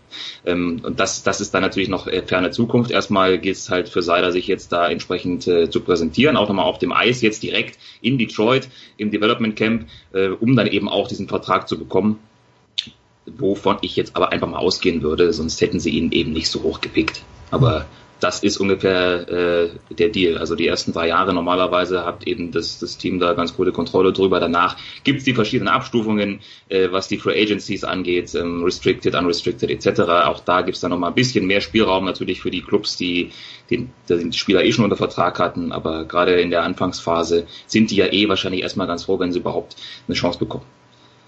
Also zwei Sachen. Zum einen das Development Camp, das läuft gerade seit gestern. Ähm, eine Summe, ein, äh, was er verdient, finde ich leider derzeit auch nicht. Okay. Und ähm, das ist, äh, also das Development Camp ist auch nicht hier ein großes, mehrwöchiges Trainingslager. Es sind nur ein paar Tage, vier oder fünf normalerweise. Und das ist halt das erste Mal wirklich mit dem äh, Coaching-Staff des NHL-Clubs wird da halt gearbeitet. Eine kleine Umstellung für Seide ist ja von großer Aus Eisfläche auf kleine mhm. Aus Eisfläche. Ein Vorteil für ihn wird sein, er ist es schon gewöhnt durch das oder gewohnt durch das äh, die vergangene Saison und er hat ja auch schon in einem Jahr davor einige Einsätze bei Mannheim gehabt. Er ist es gewohnt, gegen Männer zu spielen. Äh, während die Jungs, die zum Beispiel aus äh, Kanada und den Amerika hier kommen, die kommen direkt aus den jeweiligen Jugendligen. Also für die wird das eine, eine Umstellung sein, dann äh, äh nicht mehr nur gegen Gleichaltrige zu spielen. Und dieser, dieser äh, Entry-Level ähm, äh, der greift natürlich erst, also der greift jetzt nicht ab sofort, sondern wenn, wenn Detroit sagen sollte, okay Moritz, wir haben dich jetzt gesehen, äh, wir würden dich noch ein Jahr nach Mannheim wieder ausleihen. Mhm. Ich glaube, er würde auch gerne da sein Abitur fertig machen wollen. Ich meine, er, er kommt jetzt erst in die zwölfte Klasse, sowas gelesen zu haben. Äh, das ist kein Problem. Dann greift er nicht. Der greift erst, sobald er wirklich dann in der NHL spielt. Sollte er bis 25 nicht spielen, dann, dann, äh, dann, dann, dann greift der, der Entry-Level-Contract nicht. Und ähm, deshalb, also ich, es ist wir, wir, wir müssen abwarten. Er wird jetzt erstmal reinschnuppern unter NHL-Bedingungen, erstmal da ein paar Tage trainieren dann wird man sich zusammensetzen und sagen, okay, macht es Sinn, dich hier rüber zu holen, äh, ins Trainingscamp im Sommer schon und du kämpfst halt für einen Spot. Ich glaube, bei Detroit ist, ähm, Detroit wird eine Mannschaft sein, Stand jetzt kann ich mir nicht vorstellen, dass die ganz sicher in die Playoffs kommen oder kommen müssen. Sprich, äh, da ist der Druck vielleicht nicht so groß. Äh, da kann man auch mal dem Nachwuchs eine Chance geben. Äh, in Mannheim könnte er genauso gut reifen. Da, er hat ja immer gesagt, wie sehr er da das, das Klima liebt, wie sehr er auch von den Erfahrenen, von einem Marcel Gottsch zum Beispiel, äh, lernen kann, wie er sich da was abgucken kann. Ähm, da kann er weiterreifen, kann sein Spiel entwickeln. Das wäre auch kein Rückschritt. Man muss ja auch immer vorsichtig sein für Leute, die sich in Deutschland vielleicht nur mit Fußball beschäftigen oder so, falls Moritz Seider jetzt an Mannheim ausgeliehen werden sollte, ob das dann eventuell, oh, ist das ein Rückschritt, hat er es mhm. nicht geschafft? Nein, der Junge ist gerade 18, das wäre auch völlig normal, das wäre kein Rückschritt. Ähm, müssen wir mal sehen. Das wird nach dem Development Camp, werden wir es erfahren, da werden dann äh, beide Seiten sich zusammensetzen und sagen, okay, was ist das Beste? Ein Dominik Bock zum Beispiel, der vergangene, vergangenes Jahr von St. Louis in der ersten Runde gedraftet wurde, an 25. Stelle, spielt jetzt in Finnland oder in Schweden. Franz, wo genau weißt du das zum Beispiel? Auf, auf jeden Fall wurde er dorthin ausgeliehen. Auch kein Rückschritt, auch völlig normal. Ähm, also es kommt so ein bisschen auf die Philosophie der Vereine auch an. Wollen sie sagen, nee, kommt mal hier rüber, spielt hier so ein bisschen noch in den hiesigen Juniorenligen ähm, oder spielt in der AHL oder sagt oder wir sagen, nee, also wir finden, wenn ihr in eurem Umfeld da, wo ihr herkommt, ob das äh, jetzt halt dann Deutschland wäre oder generell Europa, dort in den Männerligen spielt, zwar auf größerem Eis, aber gegen Männer, da sehen wir euch, äh, glauben, das ist für euch besser. Ähm, das hängt so ein bisschen ab, äh, davon ab, wie jeder Verein da seine Philosophie hat. Aber wie gesagt, Ende der Woche sollten wir da, äh, oder ja, Ende der Woche bin ich mir sicher, werden wir schon Indizien haben, wie es mit, mit Seider weitergeht und wo. Das ist übrigens eh äh, ganz interessant, ähm, weil jetzt auch gerade eine ganze Menge anderer deutscher junger Spieler auch in diesen Development Camps aufgeschlagen sind. Ja, Bock, mindestens eben ein Dutzend oder so. Ne? Ja, oder? genau. Ich habe auch mal durchgezählt, ich bin auf elf gekommen, äh, was ja. jetzt auch nicht so schlecht ist. Bock übrigens letzte Saison noch für Vexio Lakers gespielt äh, in Schweden. ähm, nächste Saison dann wohl für Röckle.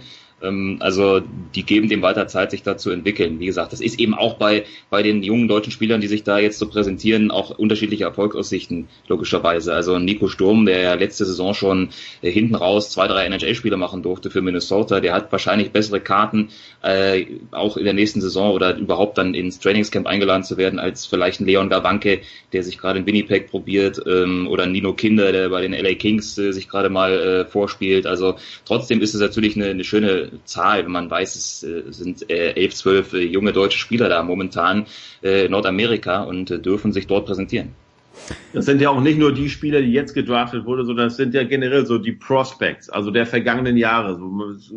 Vereine draften ja viele Spieler äh, oder auch ungedraftete und die kommen dann alle zusammen und das ist so, so sozusagen so eine Art Evaluierung. Okay, wir haben dich letztes Jahr gedraftet, du warst im äh, Development Camp, dann haben wir dich, wenn wir über Leo, äh, über Dominik Bock reden, dann haben wir dich nach Schweden gegeben. Okay, ähm, das heißt jetzt nicht, dass wir dich ein Jahr nicht beobachtet haben, aber ne, jetzt bist du ein Jahr älter, ein Jahr reifer. Jetzt gu gucken wir mal, wo, wo ist jetzt Stand ähm, Juni 2019. Wie hast du dich entwickelt? Wie sieht dein, wie sehen, wie siehst du deine weitere Zukunft und wie sehen wir dich? Also das ist immer so eine Art Evaluierung. Und wie gesagt, bloß weil einer mit 18 gedraftet wurde und dann mit 18 oder 19 nicht gleich in der NHL spielt, das heißt nicht, dass er stagniert oder, oder dass das ein Rückschritt ist. Äh, nein, das ist, ich würde sagen, ein nicht so ein langer Weg wie in der Major League Baseball, denn ich glaube, ein.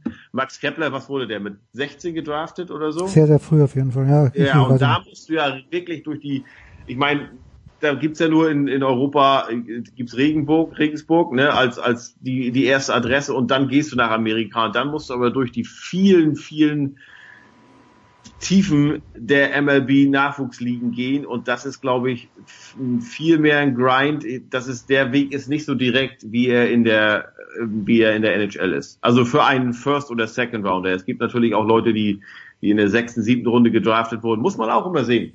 Einige, also das ist so, ich glaube, die Leute in der ersten, zweiten Runde, da hat man schon ein klares Bild und bei anderen, da kann man es nicht so genau sagen. Ich führe immer die Beispiele, Christian Ehrhoff wurde irgendwann mal in der vierten Runde gedraftet äh, und Dennis Seidenberg sogar in der sechsten Runde.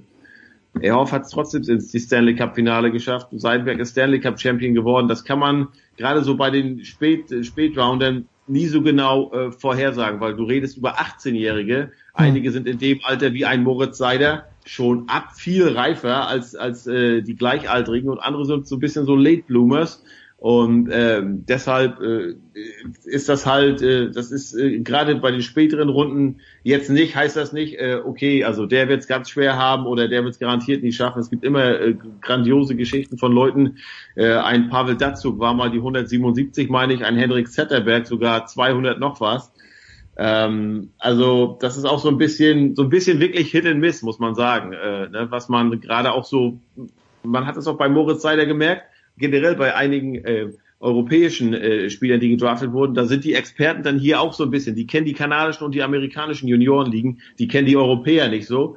Und dann, dann merkt man schon so, da konnten die halt nicht so viel zu sagen, aber mittlerweile haben alle 31 NHL-Teams natürlich auch ihre Scouts in, in Europa. Ähm, ich weiß noch, der bekannteste ist, so viel wie ich mich erinnern kann, Harkan Anderson sicherlich von den Detroit Red Wings, der damals hat einen Pavel Datsuk und einen Hendrik Zetterberg hm. ähm, äh, entdeckt hat. Das war witzige fand ich bei Datsuk. Äh, der, der Hakan Anderson war damals, wurde losgeschickt, Dimitri Kalinin äh, zu scouten. Äh, Kalinin hat auch eine gute äh, NHL-Karriere abgeliefert, aber äh, wen hat, äh, hat Anderson mitgebracht? Pavel Datsuk. Also das ist ja oft so, man, man, man guckt sich um, es gibt ganz, ganz viele Talente, äh, muss man gucken, okay, wie ist die eigene Vereinsphilosophie, wo steht der jetzt, äh, was kann man eventuell dem zutrauen, was kann man da projecten sozusagen. Und äh, da ist dann, wie gesagt, äh, mal klappt's, äh, mal, mal, mal klappt's dann halt auch nicht. Tja, wie bei uns. Wir gehen zu der Zone ins Gebäude, scouten irgendjemand und kommen dann mit dem großen Franz Büchner zurück. So schnell geht's. Franz, hast du am Wochenende frei? Kannst du die Hitze genießen oder gehst du in die Bütt? Nee, nee, ich gehe in die Bütt. Äh, wir hatten da letzte Woche drüber gesprochen. Äh, es laufen ja diese European Games nach. Ah, stimmt. Du turnst ja nach wie vor, also und, wie ein Junge. Genau. Die äh, Wettkämpfe im Begrätetouren stehen an am Wochenende. Ah, ja. Also von daher, ja, ist vielleicht aber auch gar nicht so schlimm, weil momentan ist eh zu heiß. Das ist mag wahr. ich auch nicht so. Das mache ich auch nicht so. Also ähm, genau. Äh, noch eine klitzekleine, klitzekleine Ergänzung noch ganz schnell an dieser Stelle. Ähm, vielleicht einen ähnlichen Weg, den Moritz Seider jetzt eingeschlagen hat, äh, merken wir uns schon mal Tim Stützle, äh, diesen Namen, denn der Mhm. ist gerade in diesen ersten Rankings für den nächsten Draft in einem Jahr mal aufgetaucht, und zwar Nummer 6, und zwar von allen Spielern, Mhm. wohlgemerkt. Der ist 17 Jahre jung, ist ein Angreifer, der hat es auch gerade in Mannheim unterschrieben. Den werden wir wahrscheinlich in der DEL möglicherweise erleben nächste Saison. Also sind wir mal gespannt, ob der einen ähnlichen Weg dann äh, auch hinlegt wie Seiler. Tim Stützle. Ist hiermit notiert, was mich ein kleines bisschen irritiert, Franz, aber da sprechen wir das nächste Mal drüber, dass Rasenball München so viel Kohle ausgibt für dieses äh, Internat in, in Salzburg, in der Nähe von Salzburg, aber dass die guten Spieler irgendwie alle in Mannheim groß werden. Aber darüber nächste Woche. Kurze Pause. Heiko brauche ich noch ein paar Minuten, aber Franz, bei dir bedanke ich mich herzlich. Kurze Pause.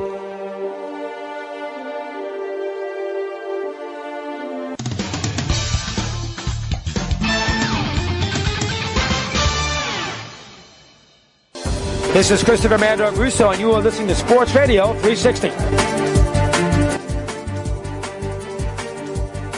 So, es geht weiter in der Big Show 412. Heiko ist netterweise dabei geblieben. Heiko hat eine geile Idee gehabt und hat gesagt, komm, lass uns doch über Beachvolleyball sprechen, aber lass uns am liebsten mit jenem Mann sprechen, der unfassbar nahe dran ist und wir kennen ihn natürlich als den Mann, der eigentlich Präsident von Hannover 96 ist. Das ist Fabian Wittke vom NDR. Servus Fabian.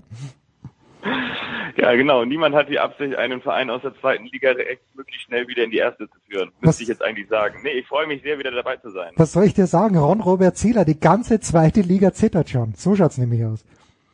Ja, genau. Habe ich auch schon gehört. Ja, Heiko, stoß du doch bitte den Bock um hier. Es geht um Beachvolleyball. Wir wissen, Laura und Kira sind kein Pärchen mehr, haben mit Fabian auch drüber gesprochen. Aber worauf freust du dich schon in den USA und wird's auf ESPN 1 wahrscheinlich live übertragen? Ähm, ich habe keine Ahnung, wer das hier überträgt. Ist mir auch total egal, weil ich steige nämlich am, äh, am Donnerstag, also am Tag der Ausstrahlung, äh, in den Flieger und lande dann am, ähm, am Freitag um 8.45 Uhr in Hamburg. Äh, natürlich nur, wer die, nur wegen der WM, aber ein kleines bisschen auch, um meine Familie, meine Eltern wieder zu sehen. Ähm, und ich habe mit Fabian in den vergangenen Tagen viel gequatscht wegen der Beachvolleyball-WM und wir haben uns so ähm, ja darüber unterhalten, wie groß ist das Ding jetzt eigentlich? Und äh, es ist jetzt gar nicht so verwerflich, äh, dass du sagst, Mensch, das hätte ich fast vergessen oder davon habe ich gar nichts gewusst, weil du wohnst in München. Äh, und ich weiß nicht, wie sehr das jetzt in München bekannt ist. In Hamburg äh, hatte mir Fabian am Telefon erzählt und kann er jetzt auch den anderen, den Hm. Hörern mitteilen, äh, ist das nicht zu übersehen. Fabian, bitte leg los. Ja, Beachvolleyball ist in Hamburg gigantisch geworden. Wenn man möchte, oder wenn man sagen möchte, dass in den vergangenen Jahren oder in den vergangenen Jahrzehnten, Anfang der 90er, Timmendorfer Strand irgendwann mal Kult war an der Ostsee, die deutschen Und immer noch ist, und immer noch ist. und, und immer noch ist, muss man aber ganz ehrlich sagen, es hat in Hamburg eine gewisse Wachablösung gegeben, weil genau an dem Ort, wo früher mit eines der größten deutschen Turniere ausgetragen wurde, nämlich am Hamburger Roten Baum, wo Boris Becker gespielt hat, wo Michael Stich gespielt hat, wo Steffi Graf gespielt haben, alle, wo sie sich die Bälle um die Ohren geknallt haben, äh, wo es ja auch noch immer die legendäre Hall of Fame gibt, da karrt man mittlerweile wie selbstverständlich Jahr für Jahr 1500 Tonnen Sand auf den Court und da spielen jetzt die besten Beachvolleyballer. Jetzt könnte man natürlich sagen, ist ja schön für die Beachvolleyballer, aber das will doch wahrscheinlich erst einmal keiner sehen, vor allen Dingen nicht dann, wenn da in so einer Arena circa 10.000 Zuschauer reinpassen, aber Pustekuchen. In den letzten Jahren hat es hier so eine unfassbare Eigendynamik angenommen in Hamburg, nicht nur bedingt durch Hamburg als Sportstadt, sondern eben auch durch die Begeisterung, natürlich auch durch den deutschen und den, den sportlichen Erfolg in den letzten Jahren bedingt durch Laura Ludwig und Kira Walkenhorst. Aber man muss auch eben sagen, im vergangenen Jahr, als beide ja erst einmal eine Pause gemacht hatten, Laura Ludwig, die ja ein Baby bekommen hat, eine Babypause gemacht hat und Kira Walkenhorst, die sich erstmal weiterentwickelt hat, hat es trotzdem funktioniert. Und am Finalwochenende, als gar keine deutschen Teams mehr mit dabei waren, war die Hütte voll und draußen Public Viewing beim Beachvolleyball kann man sich schwer vorstellen. Aber ich will sagen, also Beachvolleyball in Deutschland, vielleicht in An- und Abführung, aber Beachvolleyball in Hamburg und im Norden hat eine derartige Euphorie mittlerweile angenommen, dass es echt groß geworden ist. Natürlich jetzt auch bei den Weltmeisterschaften mit großer Werbung, Plakatierung. Ich bin in Kiel gewesen, hat man Plakate gesehen, in Bremen, in Hannover und auch in Berlin. Also da passiert wirklich einiges und man muss sagen, ja, die Stadt Hamburg und ja, vielleicht auch alle Beachvolleyball-Fans freuen sich jetzt auf die Weltmeisterschaften in Hamburg. Ich meine, Jens, das ist ja auch so, wir haben es vor zwei Jahren gesehen, äh, Wien ist auch keine Beachvolleyball-Hochburg und trotzdem... Du bist bei mir im Wohnzimmer gesessen, Heiko, und hast mich so heiß gemacht, es, ich, ich, bin, ich glühe immer noch. Und es ist so an dir abgeprallt, komplett an dir abgeprallt, obwohl ich alles versucht hatte. Äh, und obwohl er mit, ähm, wie heißt der, Alexander Horst und Clemens Doppler, sogar zwei Österreicher im, im Finale waren. Du bist nur bei Reinhard Svendrich, I am from Austria auf. Da habe ich mitgesungen, das ist klar. Danach hast du den dem Sport, dem eigentlichen Highlight, den Rücken, die kalte Schulter zugedreht und äh, hast hinaufgeschaut auf den Hahnenkamm und äh, das war dir egal, was im Fernsehen passierte. Nein, aber ich glaube, wenn wir über Beachvolleyball reden, dann reden wir ja nicht über über einen Sprungaufschlag, über einen Block, über was weiß ich, da eine schöne Aktion, dass da jemand gerade noch den Ball da äh, rettet, bevor er da in den Sand knallt. Das ist ja das gesamte Paket. Ich meine, in Hamburg habt ihr fast, habt ihr Fabian heute 35 Grad? Ja, ungefähr. So, um und bei. Also, Gefühlt auf jeden Fall. Also, also du hast, äh, du, du redest über, Entschuldigung, aber über Arschwasser, ne? Äh, richtig. Also es wird geschwitzt, es ist, es sind schöne Sommernächte, es sind, Eintritt ist auch immer super. Eintritt ist, ist, ist, ist frei, kostet nichts. Wo hast du das heutzutage noch? Das ist eine WM, dass du die Tore aufmachst und sagst, okay, hm. kommt alle rein hier. Du hast, äh, du hast immer einen DJ da, du hast also wirklich äh, Party, äh, du hast äh, tollen Sport, du hast, muss man auch sagen, schöne Körper, egal ob männlich oder weiblich, ist nicht so, dass da Sumo-Ringer am Netz versuchen, da irgendwas zu reißen.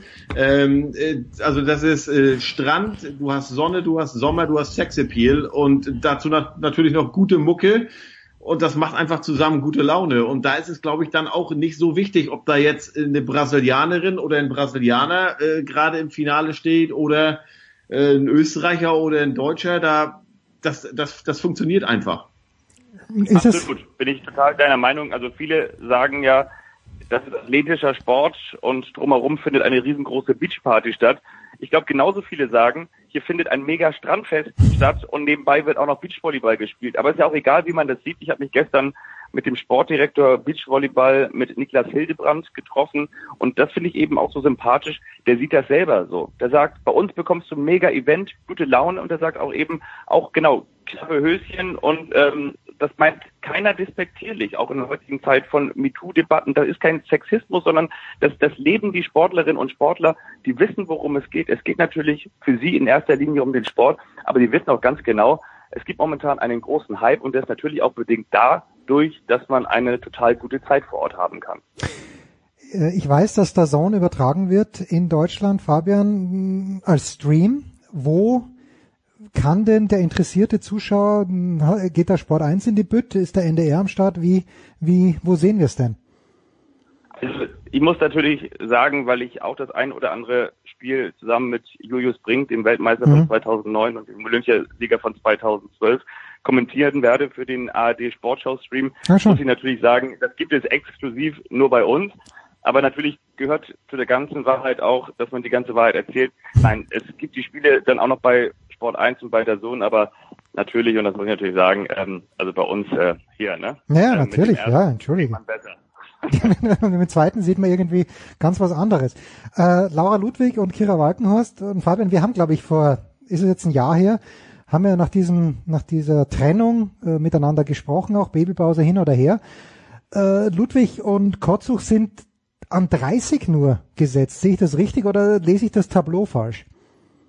Nee, die sind tatsächlich auch vor allen Dingen nur über eine Wildcard, also über einen hm. organisierten, durch den Verband organisierten Freistart reingekommen, weil sie sich rein sportlich nicht qualifiziert haben. Jetzt könnte man natürlich denken, oh hauer, hauer, ha. Das denken sicherlich auch viele Beachvolleyball-Fans und viele Beachvolleyball-Experten. Ich habe mich aber in dieser Woche auch nochmal mit der ehemaligen Partnerin von Laura Ludwig getroffen, mit Kira Balkenhorst, und die hat mir erzählt, der Unterschied zwischen dem Trainer, und da sagen ja viele in Deutschland, zwischen dem dem, dem Goldschmied, weil er ja auch das Gold 2012 für Julius Brink und Jonas Reckermann bei den Olympischen Spielen hervorbrachte oder auch herausgearbeitet hat. Und zu anderen Trainern ist, dass er eben nicht von Turnier zu Turnier trainiert, will heißen, man trainiert man äh, geht dann in, mit der Trainingsintensität wieder runter, spielt das Turnier, guckt, was dabei rauskommt, sondern er trainiert über die Turniere hinweg und zwar auf den Saisonhöhepunkt hin. Das ist das eine. Mhm. Will heißen, also da ist es völlig normal, dass man dann bei einem stark besetzten Turnier auch einfach mal nicht so gut abschneidet, weil man eben komplett aus dem Training kommt. Läufer kennen das zum Beispiel auch, wenn sie sich auf einen Wettkampf vorbereiten, dass sie kleinere Läufe machen, aber trotzdem eine hohe Trainingswoche zum Beispiel haben und dann natürlich nicht das abliefern können, was sie eigentlich könnten, wenn sie ausgeruht sind. Das ist die eine Geschichte. Und auf der anderen Seite kommt ja Margareta Kosuch, die neue Partnerin von Laura Ludwig, eigentlich aus der Halle, war früher Spielführerin, hat über 300 Länderspiele mhm. gemacht und muss gerade in der Block, also in der Blockaktion, in der Abwehr, in der Blockabwehr noch ganz viel dazulernen. Das will heißen, ähm, man musste sie jetzt erstmal in der Blockaktion das, was sie schon drauf hatte, aufbrechen. Das hat Kira Walkenhorst auch nochmal bestätigt. Das war bei ihr früher auch so. Dann wirst du am Anfang erst einmal schlechter, bis du das verinnerlicht hast, bis du das neue System installiert hast und erst dann kannst du darauf den Erfolg aufbauen und aus dieser Position oder aus diesem Level wieder besser werden. Von daher sind die Ergebnisse aktuell natürlich nicht befriedigend, aber auf der anderen Seite auch nicht so, so verwunderlich, wie man das vielleicht denken würde. Man muss, man muss sagen, dass die beiden natürlich trotzdem, Laura und Maggie, das Gesicht sind dieser WM. Das ist, kann man positiv sehen, vielleicht auch negativ. Ich meine, es gab auch schon in den vergangenen Jahren viele andere erfolgreiche deutsche Frauenpaare und trotzdem hieß es immer nur Laura und Kira. Die waren halt das Gesicht des Beachvolleyballs und ähm, so ist es jetzt auch bei Maggie und weil natürlich bei Maggie und Laura, weil Laura kennt jeder und Maggie hat natürlich unwahrscheinlich äh, Personality. Ich kann mich dran entsinnen, ich glaube vor einem Monat äh, habe ich irgendwo gesehen in Deutschland, da sind die äh, ich weiß nicht mehr welches Medium es war, da sind die auf einem, Fabian helf mir, an der, an der an der, an, an der Elbphilharmonie auf einem ja, also schwimmenden also Beachvolleyballfeld vorbeigeschwommen und haben da halt äh, für die WM Werbung gemacht. Äh, und wie gesagt, das für ein Team, das sportlich nicht qualifiziert war, das äh, bislang noch überhaupt nicht in die Pötte gekommen ist, aber die sind halt Laura, äh, Laura ist halt äh, ja gefühlt schon lange äh, akzeptierte Hamburgerin und Maggie ist sogar in Hamburg geboren. Also um die beiden wird sich alles drehen, aber äh, Fabian, da kennst du dich auch besser aus. Erzähl doch mal ein bisschen was über die anderen, vielleicht sogar noch viel aussichtsreicheren deutschen äh, äh Paare, vielleicht ja auch bei den Männern. Da gibt's ja auch ja, zumindest im letzten Jahr waren doch, wer war da nochmal an dritter oder vierter Stelle beim, äh, bei, beim äh, World Tour Finale? Ja, also genau, das war bei den Männern Clemens Wickler und Julius Tole. Das ist hm. definitiv das Team bei den Herren. Es sind ja insgesamt vier Herrenteam und sechs Damenteams für Deutschland im Sand. Und das ist auf jeden Fall das Team, das Hoffnung macht. Das ist letztes Jahr beim World Tour Final mit einer Wildcard, haben wir sie wieder gestartet und haben sich bis Rang 4 vorgespielt. Also am Ende sind sie Vierter geworden, also knapp an der Bronzemedaille vorbei. Das war schon ein sehr, sehr großer Erfolg. Ähm, momentan dominieren ja im Männer Beachvolleyball die Vikings, das sind ja die Norweger, mhm. die jetzt auch gerade die letzten, also beziehungsweise aus den letzten vier großen Turnieren drei Siege geholt haben, die momentan alles in Anführungsstrichen in Grund und Boden spielen, die sicherlich auch ganz vorne jetzt bei den Weltmeisterschaften mit dabei sein werden. Also Julius Tole und Clemens Wickler. Julius Tole, für den ist das übrigens ein absoluter Traum. Der kommt vom Eimsbüttler TV, von so einem kleinen Verein aus Hamburg. Der ist gerade mal 1,6 Kilometer, habe ich gelesen, ähm, vom, vom Hamburger Roten Baum Beachvolleyballstadion entfernt. Und jetzt darf er hier in seiner eigenen Stadt mit Anfang 20 als Jurastudent die Weltmeisterschaften spielen. Und dann ist es auch noch das beste Team, das sich mittlerweile übrigens auch in die Top 10 der Weltrangliste vorgespielt hat. Das ist schon für Deutschland, das ist schon einfach eine ganz große Geschichte, so ein kleines Hamburger Sommermärchen. Danach muss man aber auf der anderen Seite auch sagen, kommt nicht mehr so viel. Woran liegt das wiederum? Im Männer-Beachvolleyball ist es aktuell so, man trainiert natürlich wieder auf einen Olympiazyklus mhm. hin. Nächstes Jahr ist dann das Highlight die Olympischen Spiele in Tokio 2020. Und ähm, ja, davor, muss man ganz ehrlich sagen, hat man gefühlt alle Beachvolleyballer wie in so einen Kniffelbecher getan, die einmal durchgerührt, ausgekippt und geguckt, welche Konstellation kann am besten passen. Und dann schreibe ich mir erstmal was auf. Und jetzt müssen natürlich diese Teams sich erst einmal finden, um dann auch wieder gemeinsam Erfolge zu haben. Manche waren dann auch noch verletzt. Also ich glaube, auch mit Julius Tole und Clemens Wickler, die ich gerade angesprochen habe, die aktuellen deutschen Meister, wäre ein Viertelfinale oder ja, vielleicht ein Halbfinale, aber ein Viertelfinale schon ein großer Erfolg, auch wenn die beiden gezeigt haben, dass sie tatsächlich alle Top-Teams in der Welt schlagen können. Und äh, ja, bei den Damen sehe ich das so ein bisschen zwiegespalten. Du hast es gerade eben angesprochen, Heiko. Es ist natürlich auch so ein bisschen so, wenn man nach Wimbledon guckt, ne, dann sagt man auch irgendwie nicht, was macht Jan-Lennart Strupp und was, was, was macht Julia Görges, sondern du fragst dich nur, was macht Zverev und was macht Kerber aus deutscher Sicht. Und dann hört es dann auch am Ende schon auf. Und dadurch, dass es eben gerade im Beachvolleyball noch weniger große Namen gibt, da gibt es eigentlich nur noch Laura Ludwig. So, mhm. ne? Dann fragt man sich natürlich, was macht die? Und ähm, die anderen Damenteams, da muss man auch ganz ehrlich sagen, die sind auch nicht so formstark, wie man sich das gewünscht hat. Gerade Viktoria Bienek und Isabel Schneider, ebenfalls vom Olympiastützpunkt in Hamburg, auch aktuelle deutsche Meisterinnen, haben gerade gar keine gute Form zu packen. Und ähm, wem ich eventuell noch was zutrauen würde, ist Carla Borger, 2013 Vize-Weltmeisterin, damals mit Britta Büte geworden. Hat mal während der deutschen Meisterschaften in Timmendorfer Strand bei Heiko übernachtet, Airbnb-mäßig, kann die auch mal ausplaudern. Und die hat, äh, Kann sie sich das leisten? Julia Sude zusammen. Sag, sage mal. Julia Sude zusammen. Und die haben auf jeden Fall auch die Qualität, dass sie was reißen können, aber auch die sind momentan eher in einem Formtief.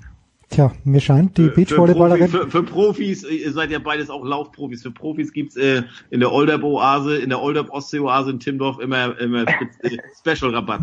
Okay, gut, weil ich dachte schon, die muss ja, die muss ja neureich sein, wenn sie sich leisten kann. Nee, aber das Interessante war wirklich, das war 2014. 2014. Genau, zu den deutschen Meisterschaften, die sind ja immer Ende August, Anfang September. Ich hatte in dem Sommer angefangen, da meine Bude in Timdorf Airbnb-mäßig zu vermieten. Und dann fragte Britta Büte an und die sagte ihm überhaupt nichts, aber mein Bruder ist großer Beachvolleyball-Fan, sagte so, oh, du, die ist Beachvolleyballerin. Und die waren da, ich glaube, die ersten zwei oder drei Nächte, die reisen ja immer Mittwoch oder so an und äh, irgendwann dürfen die dann am Freitag oder so ins Teamhotel auch mhm. einchecken da. Also die guten Pärchen und die waren damals äh, Top, weiß ich, vier oder so in Deutschland. Auf jeden Fall, als mein Bruder, denn der hat auch in der Wohnung gepennt, ähm, kam er nur an und sagte, übrigens, wo Carla geschlafen hat im Kinderzimmer, die hat das Bett nicht gemacht. Und jedes Mal, ich habe Carla dann äh, ein Jahr später oder so in Florida beim, beim Turnier mal getroffen, habe gleich zu ihr gesagt, das ist das erste Interview, ich sage, du bist Carla Borger und du hast schon mal in meinem Bett geschlafen. Aber du hast es nicht gemacht. Ganz, genau, dann guckte, und du hast nicht gemacht, dann guckte sie mich ganz erschrocken mit großen Augen an und immer wenn wir uns sehen, müssen wir sofort lachen. Na, herrlich. Es menschelt so bei Older, das ist großartig. Sehr, ja, sehr schön. Ja, das ist fantastisch, aber ich, ich frage mich, warum ich noch nicht in dieser Wohnung an, in Timmendorfer Strand gewohnt habe. Fabian, ich freue mich sehr. Äh, ich habe, bitte plage doch nochmal deinen Podcast. Du machst ja auch einen Podcast. Genau, wir haben den Podcast Ein Ball für zwei. Das ist der Fußball-Podcast für die NDR 2 Bundesliga-Show. Kann ich wärmstens ans Herz legen, auch wenn ich jetzt dazu eingestehen muss, dass wir gerade in der Sommerpause sind und dann wahrscheinlich rund um den Zweitligastart, also Ende Juli zurückkehren werden. Aber natürlich gibt es auch noch viele Folgen, die auch noch nicht ganz veraltet sind. Also ein Ball für zwei, gerne abonnieren, freue ich mich sehr drüber. Und ich freue mich natürlich dann genauso wie alle Beachvolleyball-Fans auch darauf, wenn dann Heiko Olderb nach Deutschland fliegt und durch das Stadiondach dann den, den Ball bringen wird zu den zweiten Weltmeisterschaften aus Hamburg, die dann ja am Freitag starten werden. Ich erwarte mir genau das, was Lady Gaga damals bei der Super Bowl gemacht hat. Die ist doch ganz oben gestanden oder war es ein Double von ihr, ein Body-Double. Und genauso bei, des, bei diesem Dach am roten Baum möchte ich Heiko einfliegen sehen eigentlich. Ja, ohne irgendwelche ja, Protestgesten, aber. Ne? ja, das, ja, genau, oh, genau, ohne Protestgesten. Fantastisch. Heiko, ich bedanke mich ganz, ganz herzlich auch für die nette Idee, mit Fabian zu plaudern. Fabian, vielen, vielen Dank für deine Spontanität. Wir machen eine kurze Pause, dann geht's ja weiter in der Big Show 412.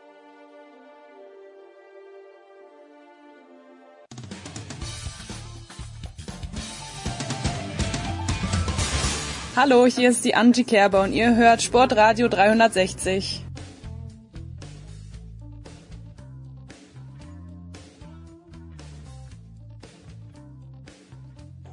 So, Herrschaften, es geht in den Endspurt in der Big Show 412 und wir tun dies mit einem Mann, der ab Montag im Akkord arbeiten wird. Das ist von Sky Marcel Meinert. Ab Montag geht's los in Wimbledon. Servus Marcel. Servus, ihr Lieben. Und dann tun wir es mit einem Mann, der immer im Akkord arbeitet. Das ganze Jahr über 365 Tage. Das ist der Davis Cup Kapitän. Michael Kohlmann. Servus Michael. Servus Jens. Michael, lass mich mit dir anfangen. In den letzten Tagen, äh, es ist die alljährlich gleiche Diskussion und zwar über die Setzliste in Wimbledon. Wimbledon hat ja diese Besonderheit, dass die Rasenergebnisse der letzten beiden Jahre besonders herangezogen werden und immer die, die es trifft, und zwar mit einer Rücksetzung, die beschweren sich, in dem Fall ist es Rafael Nadal, äh, Team Zverev, äh, Tsitsipas beschweren sich nicht, für Zverev wäre es wurscht, Team könnte sich beschweren, weil Anderson vorrückt. Wie wird das in Spielerkreisen gesehen, wie siehst du das? Ja gut, in, in Wimbledon herrschen ja sowieso generell andere Regeln. Also das äh, ist ja dieses Alleinstellungsmerkmal von Wimbledon immer schon gewesen und ich glaube, äh, dass diese Setzung halt über, über Jahrzehnte ja schon so ist. Mittlerweile ist es ja so, dass du ja nur noch in deinem Bereich, glaube ich, vorgesetzt werden kannst. Also du kannst ja jetzt nicht von wenn du nicht, also wenn man nicht gesetzt wäre, könnte man nicht gesetzt werden, sondern es werden ja dann nur die ersten 32 auch umgesetzt. Äh, ich kann mich noch einmal dran erinnern, da ist Novak Djokovic von 22, glaube ich, auf 12 gesetzt worden. Da hat ihn das jetzt nicht so interessiert. Dieses Mal hat er sich ja auch sehr kritisch darüber geäußert. Also äh, ich glaube, so wie du sagst, die Leute, die es betrifft, äh, die beschweren sich. Ähm, aber im Endeffekt ist es seit Jahren schon so und äh, ich, ich habe das Gefühl, dass Wimbledon da jetzt auch das nicht so richtig stört. Also sie wollen was Besonderes sein, was sie mit Sicherheit auch sind und die Rasensaison ist mit Sicherheit auch sehr, sehr kurz. Ähm, ich glaube jetzt nicht, dass das äh, großen Einfluss auf, das, auf das, äh, den Ausgang des Turniers haben wird und auch in den nächsten Jahren nicht geändert wird. Marcel, darf man da ein ganz kleines bisschen vermuten, weil es gibt ja Partnerturniere von Wimbledon, wie es zum Beispiel Stuttgart eines ist und auch der Queens Club und da darf man da ein ganz kleines bisschen vermuten, dass Wimbledon halt auch diesen Partnerturnieren einen kleinen Dienst erweisen möchte, indem es ihnen sagt, pass auf Burschen, nämlich ihr Spieler, ihr großen Spieler, Federer macht sowieso, aber Djokovic und Nadal haben nicht gespielt, trete doch bitte bei diesen Turnieren an. Das könnte man sich so zusammenreimen, aber ehrlicherweise sehe ich den Zusammenhang nicht, weil weil ich habe äh, die die Diskussion jetzt noch nie vor vor den Partnerturnieren gehört. Also dass irgendjemand in Stuttgart spielen würde, um äh, dann in Wimbledon eine bessere Setzposition mhm. zu bekommen. Also das ist die Argumentation, habe ich jetzt so noch nicht wahrgenommen. Ich finde, mich, mich langweilt die Diskussion so ein bisschen, ehrlich gesagt. Das ist jedes Jahr das Gleiche, wenn wir darüber diskutieren, warum das bei den, bei den Damen nicht gemacht wird. Dann äh, kommen wir da vielleicht schon eher zu einem Punkt. Vielleicht sind wir da dann auch wieder bei den Partnerturnieren, die es bei den Damen nicht so sehr gibt äh, wie, wie bei den Herren. Also ich finde, man könnte es auf beide anwenden, aber jetzt äh, das, das Sinn und Zweck dieser, dieser Geschichte ist eigentlich nur eine mathematische, Formel ist, die übrigens auch seit Jahren nicht geändert wurde. Also das ist jetzt irgendwie nicht neu oder, oder gerade jetzt geändert dieses Jahr. Das ist eigentlich immer wieder die gleiche Diskussion und ich finde, das bringt es irgendwie nicht weiter. Gut, dann lasset uns auf das Sportliche schauen. Michael, die deutsche Nummer eins, Alexander Zverev, hat in Stuttgart ein Match gehabt gegen Dustin Brown, ist dann im Viertelfinale von Halle gegen David Goffin in einem sehr gewinnbaren Spiel rausgeflogen. Wie hat dir Sascha in den Wochen vor Wimbledon gefallen? Ja, in Halle fand ich ihn, muss ich ganz ehrlich sagen, ganz gut. Ich habe das Spiel gegen Hase vom Platz aus verfolgt. Ähm, das fand ich äh, positiv, also so wie er gespielt hat, auch äh, wie das Match gelaufen ist. Das Match gegen Dustin habe ich wirklich nur äh, von den Highlights gesehen. Mhm. Äh, ja, da war für mich, hat sich da eh die Frage gestellt, warum er da spielt. Ich meine, er hatte vorher schon gefühlt jede Woche auf Asche gespielt oder sogar jede Woche, nicht sogar nur gefühlt, sondern ja, er hat ja. jede Woche auf Asche gespielt. Ähm, war ja dann in, in Paris auch äh, ein ordentliches Turnier, was er gespielt hat, um dann direkt weiter in, in Stuttgart zu spielen. Ja, das, das weiß er wahrscheinlich am besten selbst, warum er da das gemacht hat, die Wildcard dann kurzfristig noch angenommen hat. Äh, Halle fand ich, wie gesagt, sehr gut. Das Match gegen Goffin war auch äh, nicht schlecht, wie, wie du sagst. Äh, ich finde auch, das hätte er gut gewinnen können. Und äh, insofern glaube ich, dass die Wimbledon-Vorbereitungen eigentlich ganz gut laufen und er ähm, ja vielleicht dann äh, bereit ist, auch seine Setzung dann ähm, in, in Leistung umzumünzen. Es würde Viertelfinale heißen. Vergangene Woche Marcel hier, Kollege Hempel aus eurem Hause, hat gemeint, dass er Rasen für Zverev den, äh, er hält Rasen als den schlechtesten Belag für Zverev. Da habe ich nicht vehement genug widersprochen. Würdest du dem Hempel widersprechen, dem Stefan, dem Guten? Ähm, weiß ich jetzt nicht. Also es ist natürlich der Belag, auf dem ihm die Erfahrung fehlt. Das ist richtig. Das mag dazu führen, dass die Ergebnisse bisher auf Rasen, wenn wir das mit denen auf Hartplatz und Sand vergleichen, die schlechtesten sind. Insofern wird da ein Schuh draus.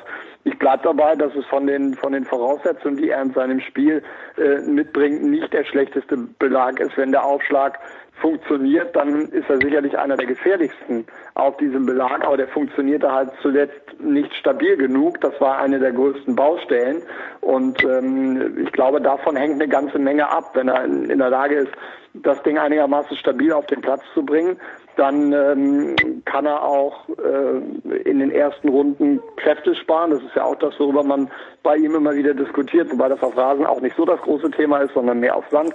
Ähm, und dann äh, kann er dieses, dieses Seil, was wir da gerade gespannt haben, mit dem Viertelfinale durchaus überspringen. Also schlechtester Belag, da würde ich jetzt noch nicht unbedingt mitgehen. So, Jan-Lennart Struff hat endlich mal ein Spiel gewonnen in Halle. Michael, äh, Struffi läuft ganz gut läuft's denn, könnte es nicht noch ein kleines bisschen besser laufen, wenn ich hier mal ganz kurz ein bisschen, bisschen Salz in die Wunde streuen darf, weil ich habe so den Eindruck, gut, Berettini spielt natürlich wie ein Geistesgestört oder hat gespielt in Stuttgart, äh, hat gar, gar nichts zugelassen, aber ich, bei Struffi habe ich immer den Eindruck, es könnte immer noch ein bisschen besser sein. Er ist jetzt glatte deutsche Nummer zwei. Wie siehst du denn deine Nummer zwei? Ja, aber ich meine, das ist ja gerade auch dieses Interessante beim Strophi. Ne? Man hat immer das Gefühl, er ist noch nicht am Ende mhm. angekommen, sondern es ist immer noch Luft nach oben. Also das, das ist ja immer, ich finde, wenn man über einen Spieler so spricht, das finde ich immer als sehr positiv, weil man immer das Gefühl hat, okay, dass der, die Reise geht weiter oder kann auch weitergehen und man traut ihm immer mehr zu. Und äh, so sehe ich das auch beim Strophi. Ich glaube, dass, dass er äh, erstmal äh, über das Jahr gesehen äh, wirklich sehr, sehr konstant spielt, sehr, sehr gute Leistungen bringt, jede Woche äh, mit einer Ausnahme, sage ich jetzt mal, das hat er ja selber München, auch immer ja. wieder gesagt, München, die Münchner Woche, die müsste man rausstreichen. Ansonsten war das Jahr über, also wirklich sind das äh, äh, wirklich sehr, sehr gute, konstante Leistungen von ihm. Und ähm, man hat aber trotzdem immer noch das Gefühl, der Knoten könnte irgendwann mal platzen mit einem Turniersieg.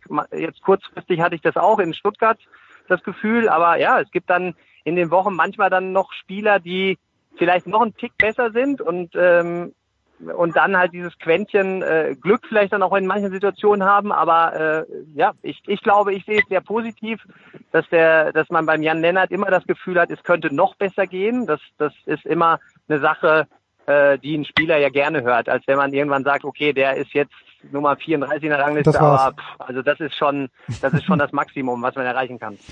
Ja, also wenn ich es richtig gesehen habe, wird äh, Strufi gerade mal nicht reinschaffen in die gesetzten Liste. Äh, korrigiert mich bitte, ich höre keinen Widerspruch, was schade ist, weil, äh, gerade mal nicht. Halle, Marcel, dieses Turnier liegt dir natürlich auch sehr am Herzen und Roger Federer hat jetzt zum zehnten Mal gewonnen und ich weiß nicht warum, aber irgendwie, ich fand es gar nicht so überragend, Marcel. Wie fandest du es? Also den Maestro, das Turnier natürlich fantastisch, aber den Maestro, ich fand so, so, also gegen Zonga gegen Batista Agut, das, das fand ich jetzt nicht so toll.